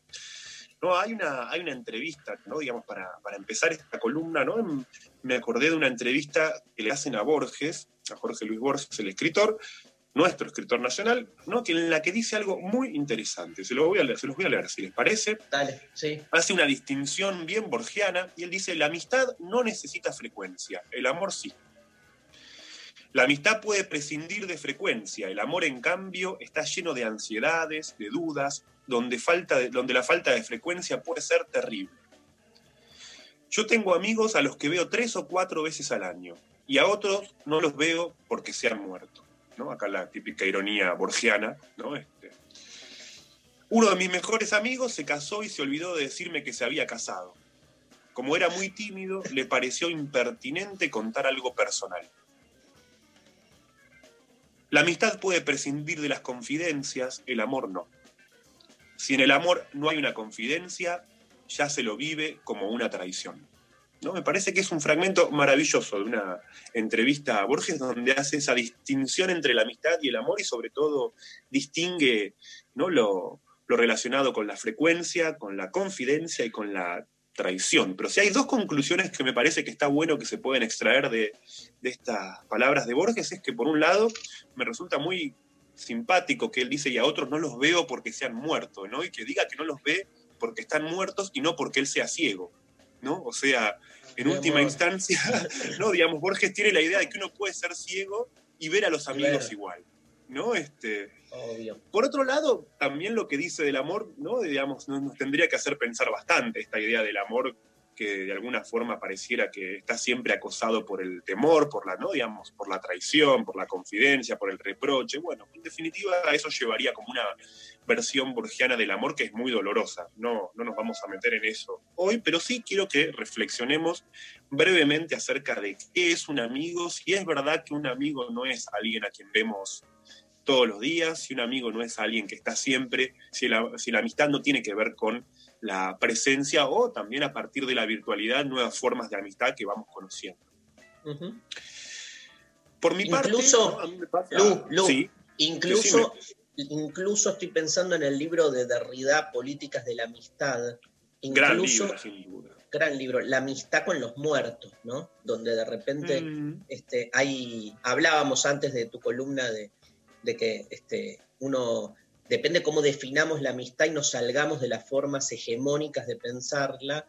eh, uno, digamos, yo por ejemplo siento que tengo un montón de amigos donde no hay una instancia de reciprocidad. Como diría Borges, no porque no quiera que haya, sino porque, por ejemplo, los otros están muertos. Por ejemplo, yo Derrida lo, Ujú. lo considero un gran amigo porque cada vez que lo leo a mí me mueve muchísimo todo lo que leo de él. Este, incluso tengo un amigo que se llama Alejandro Sabela, que fue técnico de la selección argentina, con el que hablé dos, tres veces y hasta me mandó por intermedio de esta radio eh, un mensaje hermoso para mi cumpleaños, este, de, de- así de, de feliz cumpleaños Darío, no sé qué. Y sin embargo, de nuevo, viéndolo, escuchándolo, ¿no? Tomo de él este, algo para mí. O sea, en, la amistad hay algo del don, ¿no? Este, muy fuerte, que por eso excede la presencia efectiva del otro.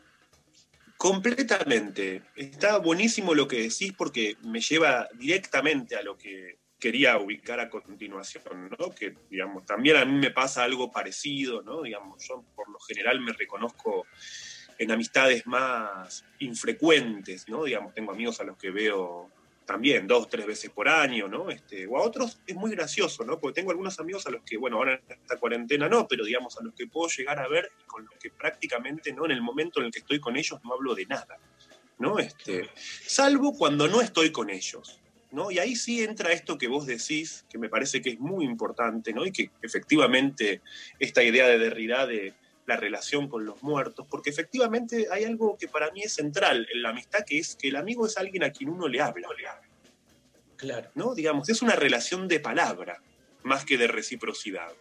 Sí. Eventualmente los amigos nos hacen sentir que están del otro lado, pero esa permanencia no es algo exclusivo, ¿no? Me parece que hay un punto ahí donde para mí es importante como diferenciar la amistad de cierto tipo de lazo más este, conformista. Digamos, de alguna manera más de un acompañamiento, de un sostén, que son muy importantes, ¿no? Eso es cierto. Y ahí creo que hay también una diferencia que se puede hacer ¿no? De acuerdo, no estoy muy seguro de que esto siga siendo así todavía hoy en día, pero creo que hay una cuestión que es como muy de género, tal vez, lo diría de esta forma, la amistad en los varones, ¿no? Digamos, cuando permanece o cuando se organiza de acuerdo con esa presencia, ¿no? Puede ser como muy problemática, ¿no? Puede ser un factor de retención, eso que muchas veces se llama los pibes, ¿no? Digamos, que son modos de lazo más bien basados en la complicidad, la cofradía, el encubrimiento, digo, son, ¿no? Digamos, tienen poco de palabra y tiene más, ¿no? Después de cierta edad como de, ¿no? Este, de huevoneo consolidado, ¿no? Este, o sea, hay un punto ahí donde, ¿no? Digamos, Hay una película muy buena, yo creo que es de las primeras de Fellini, que se llama Los Inútiles, que es una película muy buena para mostrar algo de la amistad, de cómo efectivamente para un varón al menos, y después de cierta edad no se aleja de ese tipo de vínculo más o menos incondicional, queda más bien atrapado en eso, ¿no? Digamos, puede ser como muy, digamos, también la amistad es fuente de presiones, es fuente de condicionamientos, ¿no? Digamos, muchas veces los varones hacen cosas, ¿no? Este, para justamente que los amigos estén ahí como telón de fondo o tribuna, ¿no? Digamos, esa versión de la amistad no es la que precisamente está buena. Pero en ese sentido, ¿no? Digamos, ah, no perdón, seguro. Y a, a veces. No, mira, me, me acordé de algo personal. Este, yo tenía así como una bandita, éramos tres amigos que Pa- la estábamos. palabra bandita, ya es- Ya está, tiró para atrás. Me encanta, me encanta. De La barra, la barra de Darío. rara, porque no era, viste, o sea, eh, no, no importa, pero este, esto quiero decir, como que en algún momento, me acuerdo eh, una charla con otra persona que este, viéndome actuar en, eh, con estas dos personas, con, con mis dos amigos, éramos tres, ¿no? Entonces, de afuera alguien me dijo, che, como no estás grande ya para ese tipo de relación tan pedorra. Y me acuerdo que la persona me lo dijo desde un lugar como, como con cierta distancia, porque era alguien con quien no tenía afecto, alguien que había empezado a conocer. Y me repegó, boludo, porque me metí y dije, sí, tiene razón. O sea, fue mucho más amiga la palabra de esta persona que me inspiró a salirme de un lugar en el que yo evidentemente no estaba bien, que los dos pelotudos de mis amigos con los que compartía que eran aduladores pedorros, que de algún modo, eh, adulación no solo de mí, sino de una relación ahí que termina ensimismada y me parece que se pierde lo más hermoso de la amistad, que es, eh, eso, el- el desajuste, ¿no? El- la extrañeza también, esta, esta idea nietzscheana, perdón que, que meta Nietzsche acá, pero esta idea nietzscheana de este, yo no les aconsejo el amor al prójimo, sino el amor al lejano, ¿no? Como que hay algo en la amistad también que necesita esa distancia como para que lo que te, el amigo te dé sea algo transformador y no más de lo mismo, ¿no? ¿Cómo lo ves? Pero Yo estoy muy de acuerdo con lo que vos decís, ¿no? Este, lo que, lo que agregaría, ¿no? Es que desde el punto de vista más psicoanalítico, es que la, la exogamia, sobre todo si pensamos en los varones, ¿no? Me parece que la, la amistad en las mujeres es algo que sin duda habría que, que investigar mucho más hoy en día. De hecho, en psicoanálisis se escribe muy poco y se escribió muy poco sobre los lazos de amistad entre las mujeres. Siempre, históricamente, ¿no? Si vos pensás de, de Aristóteles a esta parte, siempre el lazo de amistad fue el lazo de amistad entre varones, ¿no? O sea, hay una Qué perspectiva raro. muy Qué raro. viril.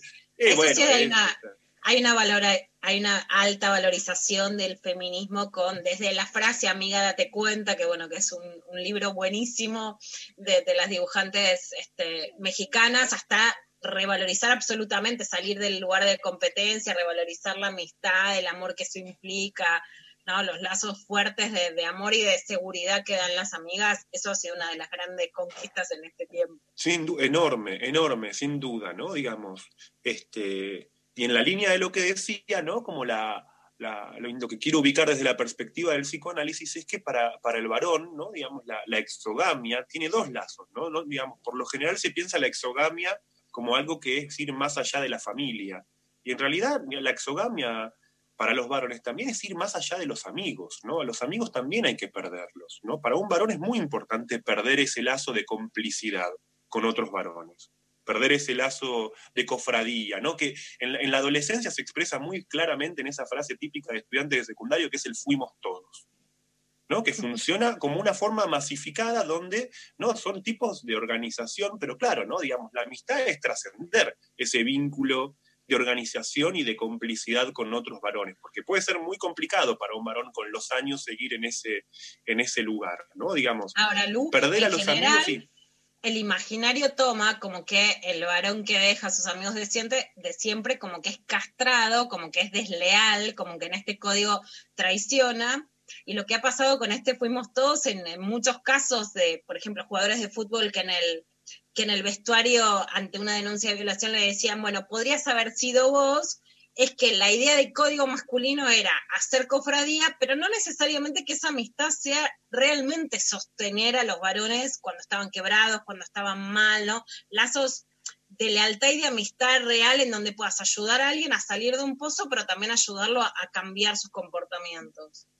Exactamente, porque esa complicidad lo que justamente en lo que se basa es en una especie de culpa, como bien decís vos, una especie de lo, perdón que lo diga de esta forma técnica, es como una especie de culpa paranoide que es la que se expresa en ese podrías haber sido vos. ¿No? Entonces, si podrías haber sido vos, fuimos todos, ¿no? Y nos blindamos de esa manera que, como bien decís vos, Luciana, digamos, no tiene que ver eso con, ¿no? Digamos, empujar a la diferencia, ¿no? Digamos, a hacer la diferencia, sino más bien a cerrar el grupo. ¿No? Por eso, volviendo a lo que decía antes, ¿no? digamos, por un lado me importa subrayar que la amistad es una relación con la palabra, antes que con ciertas personas, ¿no? digamos, o con la permanencia o la presencia. ¿no? En principio, como dije, un amigo es alguien con quien hablar. Es decir, un amigo es un interlocutor. Y esto tampoco quiere decir ¿no? que es alguien que nos escucha de manera complaciente. ¿No? Digamos, nunca se puede escuchar. De hecho, la escucha por sí misma nunca es complaciente. Si esa escucha implica una devolución, que nos vuelva algo sobre todo impensado de lo que dijimos. ¿no? Digamos, muchas veces cuesta tanto a veces contarle algo a los amigos o a ciertos amigos, ¿no? Digamos, mucha gente cuenta cosas en cualquier lugar, menos a los amigos, porque sabe que a esos amigos cuando lo cuente, ¿no? Le van a decir algo que efectivamente, ¿no? Digamos, la palabra nos llegó. Y, en eso, y eso me parece que es importante subrayar. El otro día yo le, le decía a un amigo que siempre me le reclamaba que siempre me hace lo mismo, que es que me viene a llorar siempre que tiene algún problema y que de- cuando sabe que yo le voy a aconsejar o le voy a decir algo que va en contra de lo que él quiere hacer, sobre todo en sus vínculos amorosos, no me lo cuenta y me lo cuenta un tiempo después cuando ya se mandó la cagada, digamos. Entonces le reclamé justamente ese, esa forma de vincularse conmigo, de decir, dale, estoy, te pongo, te ayudo a cuando estás hecho mierda, pero cuando estás por mandar la cagada, ni me preguntas porque sabes que te voy a decir que no lo hagas. Totalmente, totalmente. Y está buenísimo, ahí ya sería como para un capítulo aparte, ¿no? Pensar cómo es tan diferente la amistad entre varones, los varones, cuando los varones tenemos amigos varones y además amigas mujeres, ¿qué les contamos a los amigos varones y qué les contamos a las amigas mujeres? ¿No? Digamos, ahí se arma también toda una, justamente por lo que decíamos antes de la complicidad y demás, ¿no? Y bueno, y porque, ¿no? Digamos, eh, bueno, después voy a hablar un poquito de eso, ahora quiero seguir un poco con esto, porque lo que quiero subrayar es que la amistad es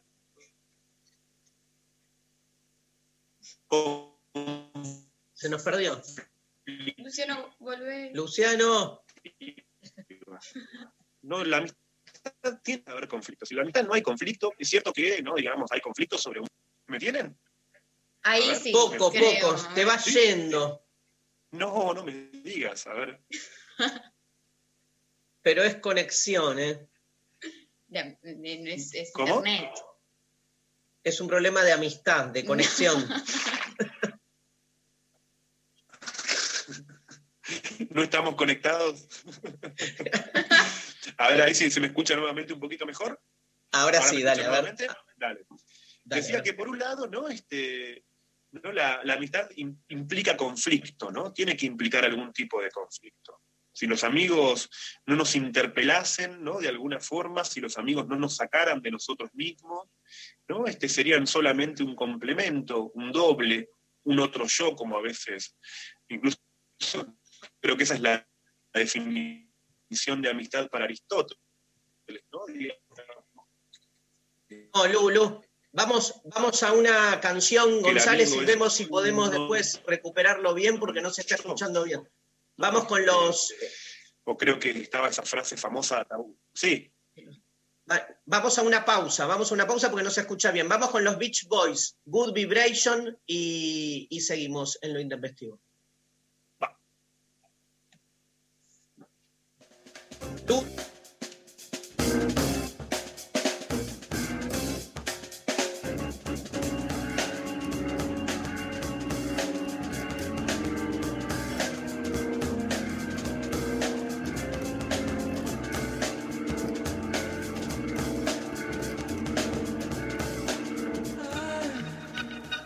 I love the colorful clothes you wear and the way the sunlight plays upon her hair.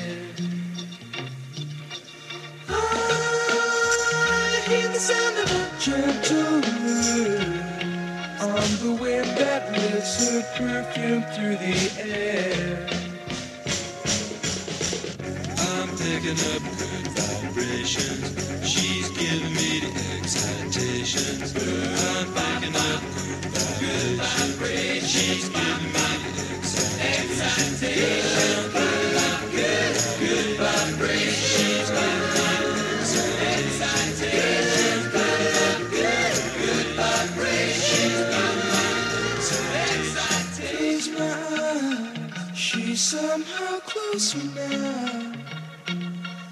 Softly smile, I know she must be kind.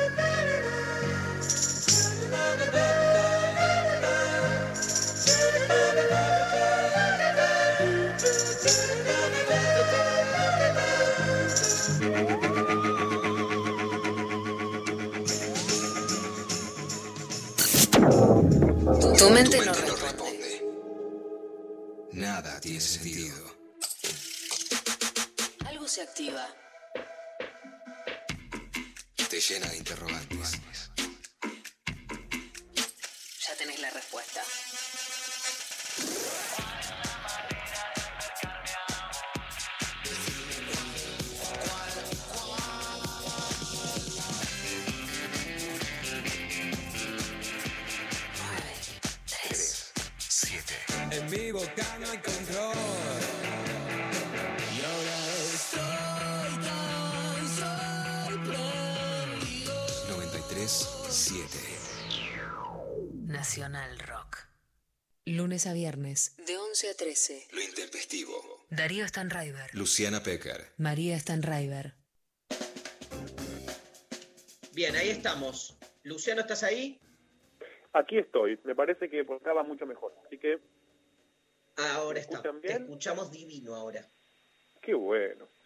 Entonces, bueno, les sigo contando lo que estuve pensando sobre la amistad, ¿no? Ya dije, primero, la amistad como, o el amigo como alguien con quien hablar, o a quién hablarle, ni siquiera con quién, ¿no? Más bien a quién, en el sentido de, de un interlocutor, a quién dirigirse.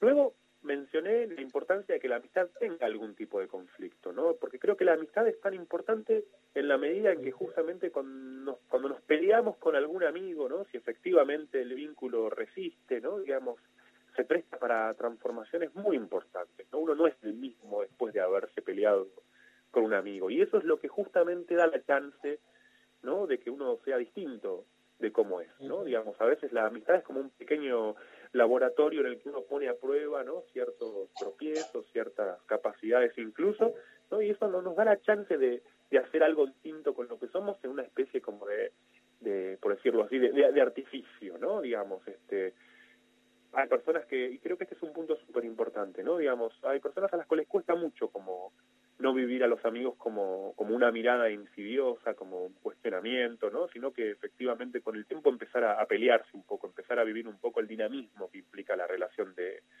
de amistad. Y para mí estos dos puntos son importantes porque llevan a, un tercero, ¿no? Que, que justamente, o una conclusión en realidad, que es que, que la, la amistad nos lleva a, a lo desconocido, a algo que, si, si efectivamente con un amigo tenemos la chance de ser diferentes a nosotros mismos, es porque hay una relación directa entre la amistad y lo, y lo extraño, lo que, como muchas veces dije en esta columna, lo que no refuerza el narcisismo, ¿no? Digamos, un vínculo te refuerza el narcisismo, no, no es de, de amistad en sentido fuerte, ¿no? Digamos, muchas veces hay quienes nombran como su círculo de amistades a aquellas personas con las que están unidas por ideas comunes, por pensar lo mismo, por estar en la misma onda. Por esos tipos de vínculos suelen ser más bien muchas veces muy limitantes. De hecho, con la primera diferencia aparecen los miedos, el miedo al abandono, a ser juzgado, a perder la identidad. ¿no? En ese sentido, no esas amistades son más bien agrupamientos, sociedades, consuelos para solitarios, mientras que la amistad, si bien siempre tiene algo de solitario, es porque es pasión por lo diferente. ¿No? Eso es lo que yo quisiera subrayar como más significativo, ¿no? Lo que, lo que de alguna manera me parece que desde el psicoanálisis entendemos como lo más propio de la amistad. ¿no? Para, para resumir esta idea, pregunta? a mí me gustaría como leerles otra cosita que encontré, que es una carta que le escribe, que se escriben entre dos filósofos, uno es Maurice Blanchot, que le escribe a Georges Bataille, una carta, uh -huh. ellos no eran amigos cercanos, de hecho prácticamente se vieron muy pocas veces. Y, pero dice algo muy lindo, ¿no? Se las voy a leer. Dice, debemos renunciar a conocer a aquellos a quienes algo esencial nos une. Quiero decir, debemos aceptarlos en la relación con lo desconocido en que nos aceptan. A nosotros también en nuestro alejamiento. ¿no? Me parece que ahí está algo de lo que vos decías, Dari, también de, Hermoso, de la lejanía, sí. ¿no? Del uso virtuoso de la, de la lejanía. ¿No? Este... Sí. Blanchot tiene un, un, texto hermoso sobre la amistad, hiper recomendable, ¿sí? Maurice Blanchot, La amistad. Este, te, te puedo hacer una pregunta, vos decime sí. si da o no da. En, vos que, bueno, vos haces consultorio también como, como psicoanalista, ¿es recurrente el tema de los amigos o es un tema como secundario en, en la gente que va este, ahí a, a, terapia?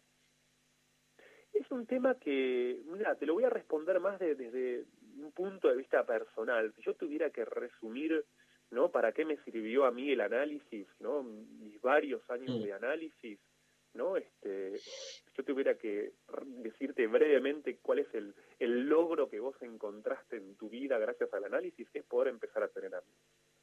¿No? Digamos, este, algo de lo que dije en toda esta columna lleva claramente una marca personal para mí. Yo, digamos, era el típico huevón asociado como al grupo de los pibes, ¿no? Como, este, y, y un pelotudo bárbaro, ¿viste?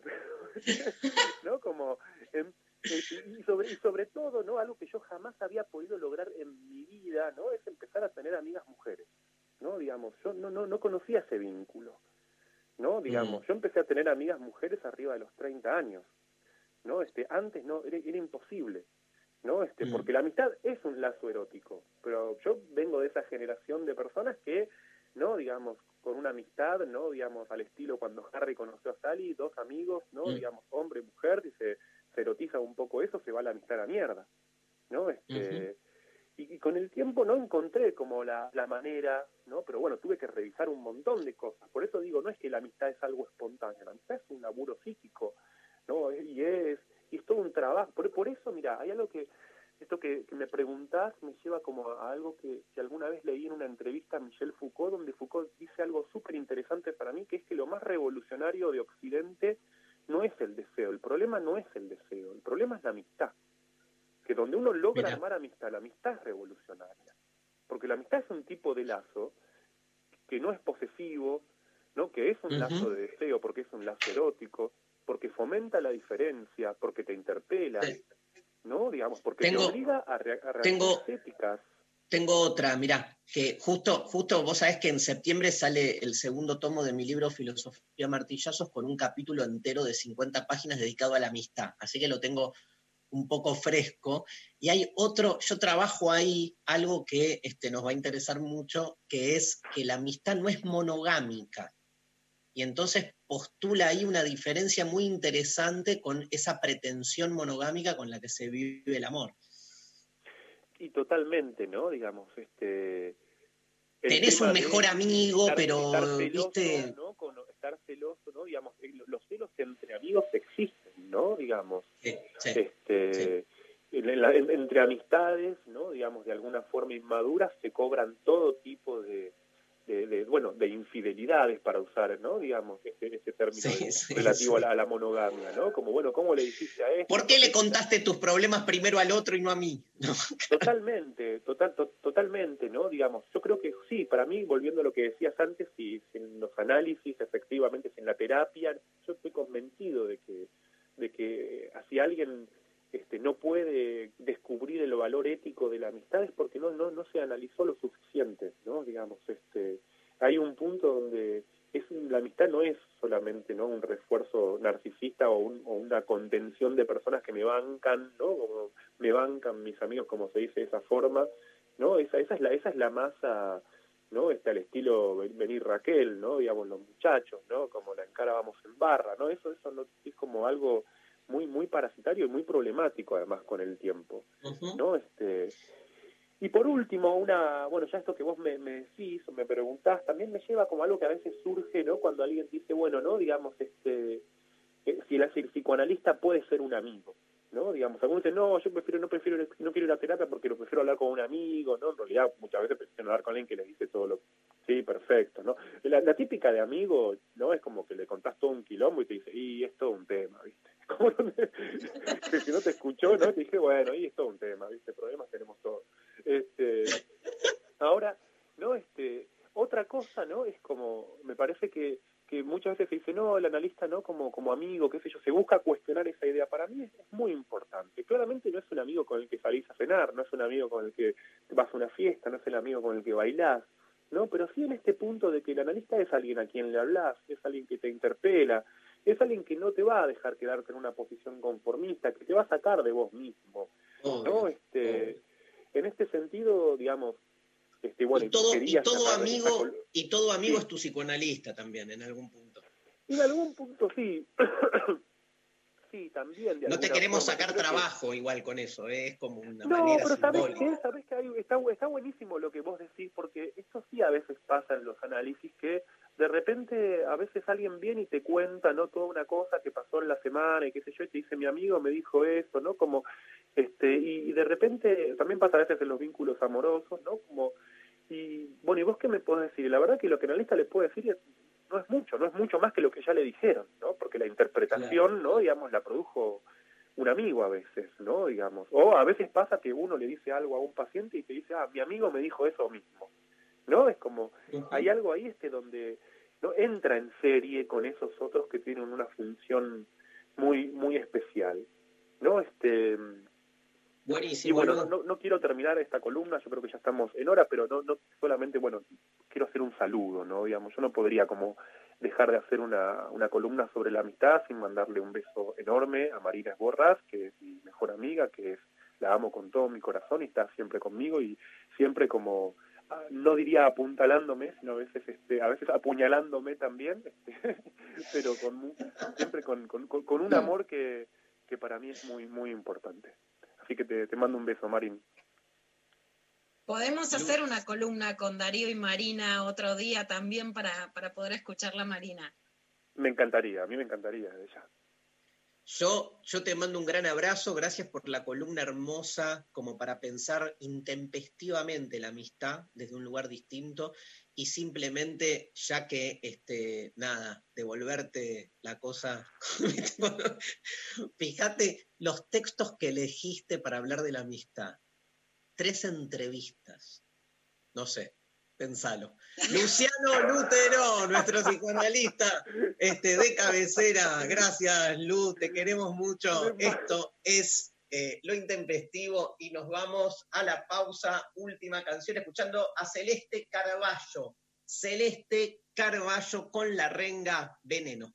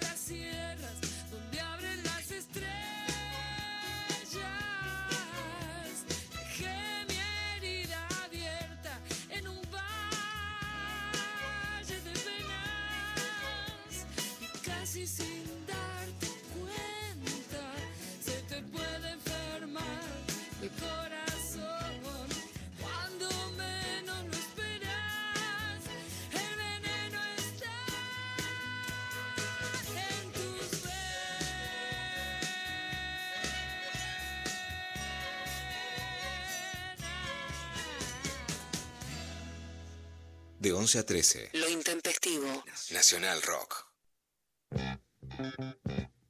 Mensajes, María Stanriver. Hay mensajes, eh, por ejemplo, nos mandan eh, por Facebook Gastón un día muy paradójico, porque el día es absolutamente innecesario, pero la amistad es absolutamente necesaria. Hermoso. Divino. Gran mensaje. Nos mandan también por WhatsApp un- una pintada en una pared que dice, lo una imagen que dice, lo único que necesitas para iniciar una revolución feminista es una amiga. Mira, que es un graffiti. Sí, con sí, una pintada. Eh, hola, intempestives. Yo nunca le doy bola a los días de, son puro consumo nomás. Pero en esta cuarentena se me dio vuelta todo y estoy meta videitos y saludos hoy. Lo de anoche fue un lujo, quiero estar en ese chat. Gracias, Mari. Mira, te estoy mostrando el libro que, que Sofi siempre saca para los que entras, que es Amiga, Date cuenta, me parece un librazo. Es de las mexicanas Plaqueta y Andonela, Guía para la Vida, que es alucinante. Y el Amiga, Está- Date cuenta es una gran frase.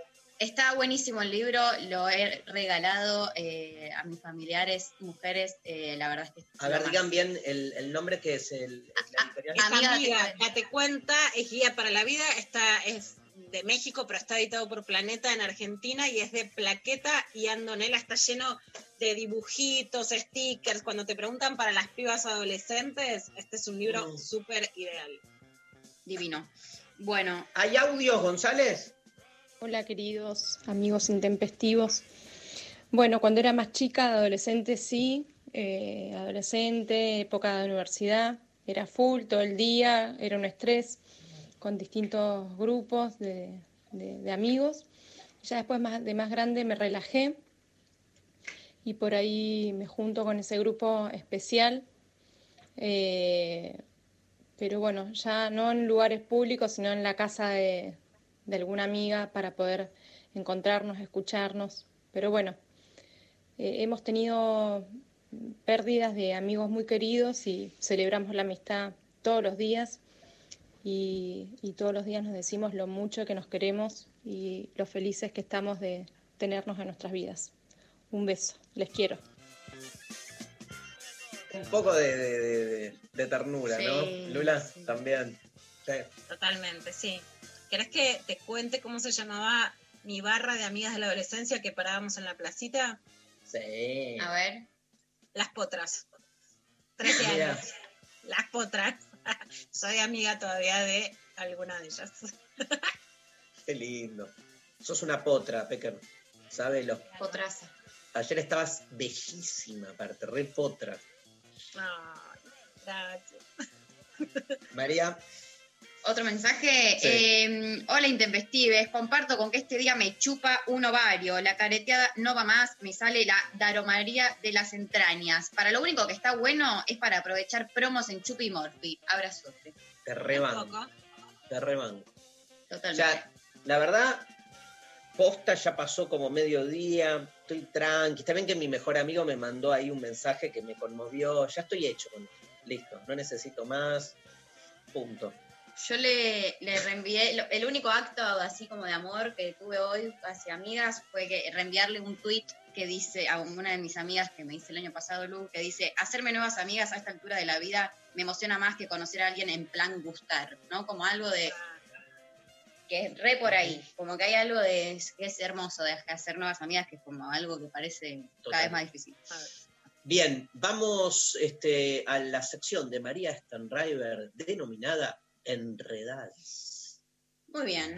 Bueno, al parecer, eh, el otro día, en una en- entrevista a Horacio Rodríguez Larreta en La Nación, le preguntaron qué onda con esto, sabiendo que se venía el Día del Amigo, eh, de que Alberto le dice mucho, a cuando se refiere a él, mi amigo Horacio, ¿no? Entonces le preguntaron si había ahí una reciprocidad a nivel eh, del término, y Larreta dice como que no, salió a decir, la palabra amigo es muy grande, mis amigos son los que voy a la cancha a ver a Racing hace 40 o 50 años, con los que me junto los fines de semana a comer asado con la consigna de no hablar de política. Esos son mis amigos y les doy un valor enorme. No podría decir que soy amigo del presidente, tengo un buen diálogo, lo respeto y estamos trabajando juntos en forma coordinada para salir adelante.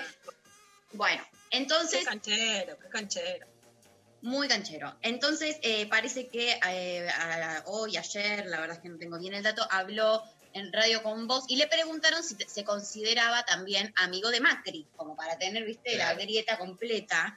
Eh, a lo que dijo que no. Entonces Sí, dijo, claro. tampoco, so- tampoco soy amigo de Macri, como que laburé mucho con él, está todo bien, pero no somos amigos, amigos son otra cosa.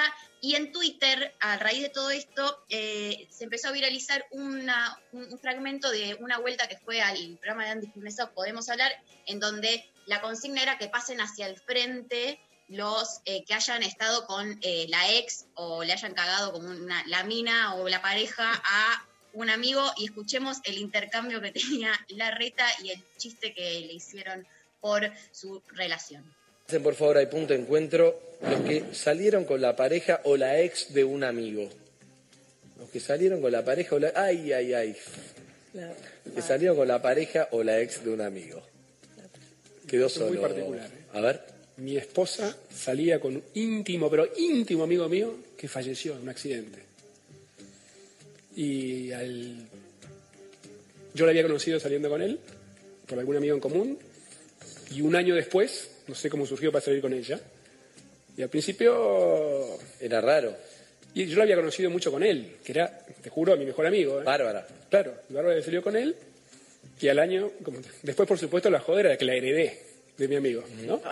Pero en el momento... Difícil, Sí. no conocía esa historia, no conocía. Y que lo hablaron con ella, tuvieron que al principio Sí, no, como... re natural, por supuesto. ¿Y todo te bien. sentías mal por, por, por tu amigo o en un punto No, es como la no vida... estaba, es la vida, ¿viste? Pero es un caso... Un caso raro, no sabía. Sí, sí, pero re lindo. Yo tengo el mejor recuerdo de él, ella también, de primera. Era muy amigo tuyo. Íntimo, íntimo. Mirá vos, que tuvo un accidente, algo así. Tuvo un accidente, murió, ¿sabes qué? Con un escape de gas. Esas cosas que no... Es increíble la mala leche. Bueno, eh, tremendo como elegir contar el chiste. Me lo- lo- con lo que me quedo sobre todo es con elegir contar el chiste que le hacían de que la heredó. Como que me, no sé, porque me quedé mucho con eso, ¿viste? Sí. Como que Desacoplo ahí, ¿no? Pero... no hacía falta que lo pueden. Bueno, no, No. sé, como no, no es tan gracioso, me La parece. esposa, vamos a contar, es Bárbara Díez, que es una, es una o es la wedding planner, o sea, la que organiza casamientos más grandes de la Argentina, un negocio muy millonario. Fíjense cómo están los registros civiles, qué lindo que están en la ciudad de Buenos Aires y se van a dar cuenta. Por supuesto, esa idea icardiana de le saqué, eh, él le sacó el novio a su amiga, es la mujer como una propiedad, heredarla también. Más allá de eso, el jueves, además de la conferencia de prensa sobre la cuarentena, yo lo que vi es, se lanzó la candidatura presidencial de Horacio Rodríguez Larreta. Toma pista como la centroderecha gobernable y está para arriba. Después hay que ver, ¿no? Escúchame, ¿qué es esto? No entendí. Usaste una palabra que no conozco. el ic- Icardiar, dijiste. Icardear, ¿cómo? Ah, Quiero- sí quiero- la conoces, quiero- pero no te das. Es lo que le hizo supuestamente, por eso en, ese le- en esa lengua machista de que las mujeres somos propiedad, Mauro Icardi a Maxi. eh, Icardi a Maxi López con Wanda, que supuestamente le icardió a la mujer. El otro lo había dejado y Wanda es una persona que decide, quiere o no quiere por sí misma. Pero en Claro, los pero términos se instaló- masculinos es como que traicionó al amigo No, porque obvio, Se instaló el verbo icardear cada vez que. eh, Y Bárbara, Bárbara no eligió, después de, de la muerte de su marido, estar con Horacio, sí. Por eso, sí. Ah, bueno. No le- bueno, pero no el chiste heredó, para tiene su derecho grupo- a estar con quien quiera. Claro, pero el, el- el chiste es que la heredó la reta como que heredas una propiedad. Igual dijo, lejos estoy de, de- de- de salvar a nadie, pero digo, igual dijo, el, él dijo, el chiste era que la heredé. Que es distinto a decir la heredé. Digo, le- Bueno, está bien, pero No, estás bueno. eligiendo contar esa- ese chiste, podés Oiga. no contarlo, o sea, podés decir un montón de otras cosas y no contar el chiste y ele- elegís contar justo ese chiste. Total. Bueno, Bueno. igual también en su defensa el bardeo a la reta porque pasó eso es como si hubiera traicionado a su amigo en términos machistas y ella no pudiera Es- elegir. exacto, el bardeo eso. también es ese. De una, de una. Bueno, y hubo una producción de último Igual, que- perdón, igual sabes que Lula lo que me hizo ruido de lo. eh, pero nada, no sé cuántos años pasaron, como la, el- la distancia, o sea, lo hablaba como con un. eh, cine, la desimplicancia, ¿entendés? Como lo contaba casi como un relato cronológico de algo que había pasado, cuando me parece. Este, pero por ahí habían pasado 10 años, no tengo idea, ¿eh? pero me impactó eso, como que este, no, no lo ve- no lo vi afectado, como que lo relataba. Bueno, sí, se murió en un accidente, eh, eh, ah, no sé qué, este, y ella después. Eso me es lo que más me No impactó, se es el tono. caracteriza por El tono. eh, mostrar sensibilidad en general. Ok. No Hay, eh, hubo la producción, eh, eh, hizo un montón de, de magias para tener eh, lo que sucedió con entre Fernando Iglesias y la, y la red, y la nata, son la, la y la, eh, casi parece.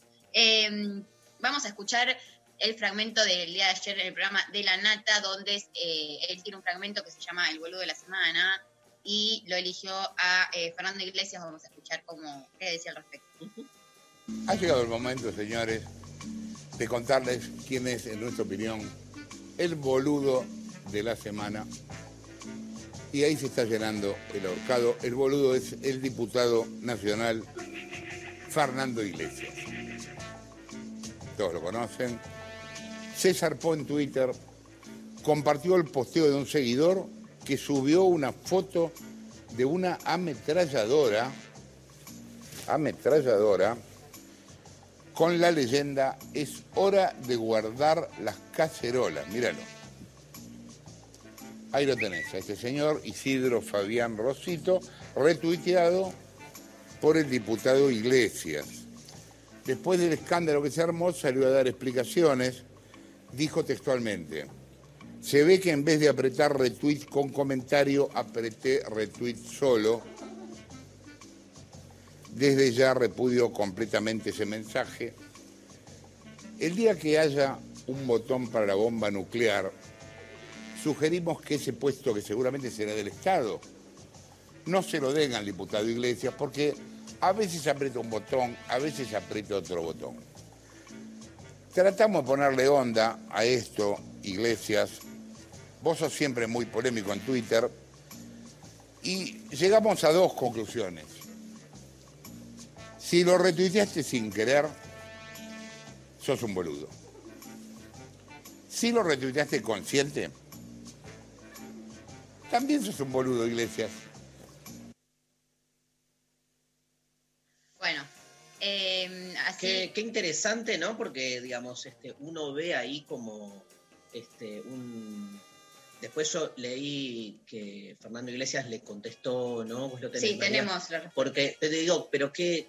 O sea, evidentemente hay unas internas, o sea, leer esto con tono gracioso o irónico me parece una pelotudez. Evidentemente algo se está jugando en las internas de ese espacio, ¿no? Un espacio que tiene diputados, periodistas, gente que, que milita, digamos, que la milita, digamos, pero que ahí evidentemente esto no es algo inocente, es, eh, no es simplemente este, me generó, eh, eh, tomo una posición, ¿no? Me parece que hay algo más en juego ahí, ¿no? No sé qué pensás, Lula. Sí, creo que básicamente hay una grieta entre esta, entre la derecha que gestiona, la derecha gobernable, que es la que encarna Horacio Rodríguez Larreta, y la derecha que aún con muchas diferencias prefiere, por ejemplo, que el país no se, no se incendie, que no estalle el sistema de salud, que la pandemia Claro. sea manejable. Y una derecha que salió, especialmente antes de este anuncio de flexibilización de la cuarentena, a generar una situación en la calle mucho más conflictiva, a preguntar si el gobierno iba a terminar su mandato, etcétera, ¿no? Y ahí entonces hay una grieta que se juega con algunos ex- exabruptos hacia dónde hay que ir y hacia dónde no. Bien, este, ¿tenés algo más? Hay ganadores. Hay ganadores. Ya para ir cerrando, que estamos en horario, ganó eh, las entradas por Twitter Carito, que dijo, me encantan mis grupos de amigues, tengo dos y nos juntamos pocas veces al año y nos ponemos al día. Lo que más me gusta es que no son grupos invas- invasivos, somos Ujú. amigues de la vida y no en la necesidad, por eso me encanta, abrazos, les amo. Y por Instagram ganó Tino Zavala eh, o algo así, que dice, como la Navidad, lo festejas un poco por obligación y un poco para meterte en el boludeo y olvidarte de todo, igual está piola cuando te podés juntar con tus amigas, te aseguro una juntada piola. Bueno, la producción se comunica con ellos. Bárbaro, y los espero mañana. Para nada, ahí fuera del texto se nos fue el programa. Lula, estamos continuo, ¿eh? Ayer, hoy, mañana. Imparables. Este, bueno, gracias, gracias a todos, gracias María, gracias al equipo. Estuvo, ¿quién estuvo Diego. hoy? Diego Girau en la operación técnica, un gran abrazo. Pablo González, Sofi Cornell, Lali Rombolá, es el equipo de lo intempestivo. Nos vamos escuchando a los 1915. ¿Está bien? ¿Te gusta a vos, Buenísimo, María, no? sí. ¿Los viste alguna vez? Los he visto. Los has visto en 1915 con el tema No les creo. Nos vemos mañana, lo intempestivo en la Nacional.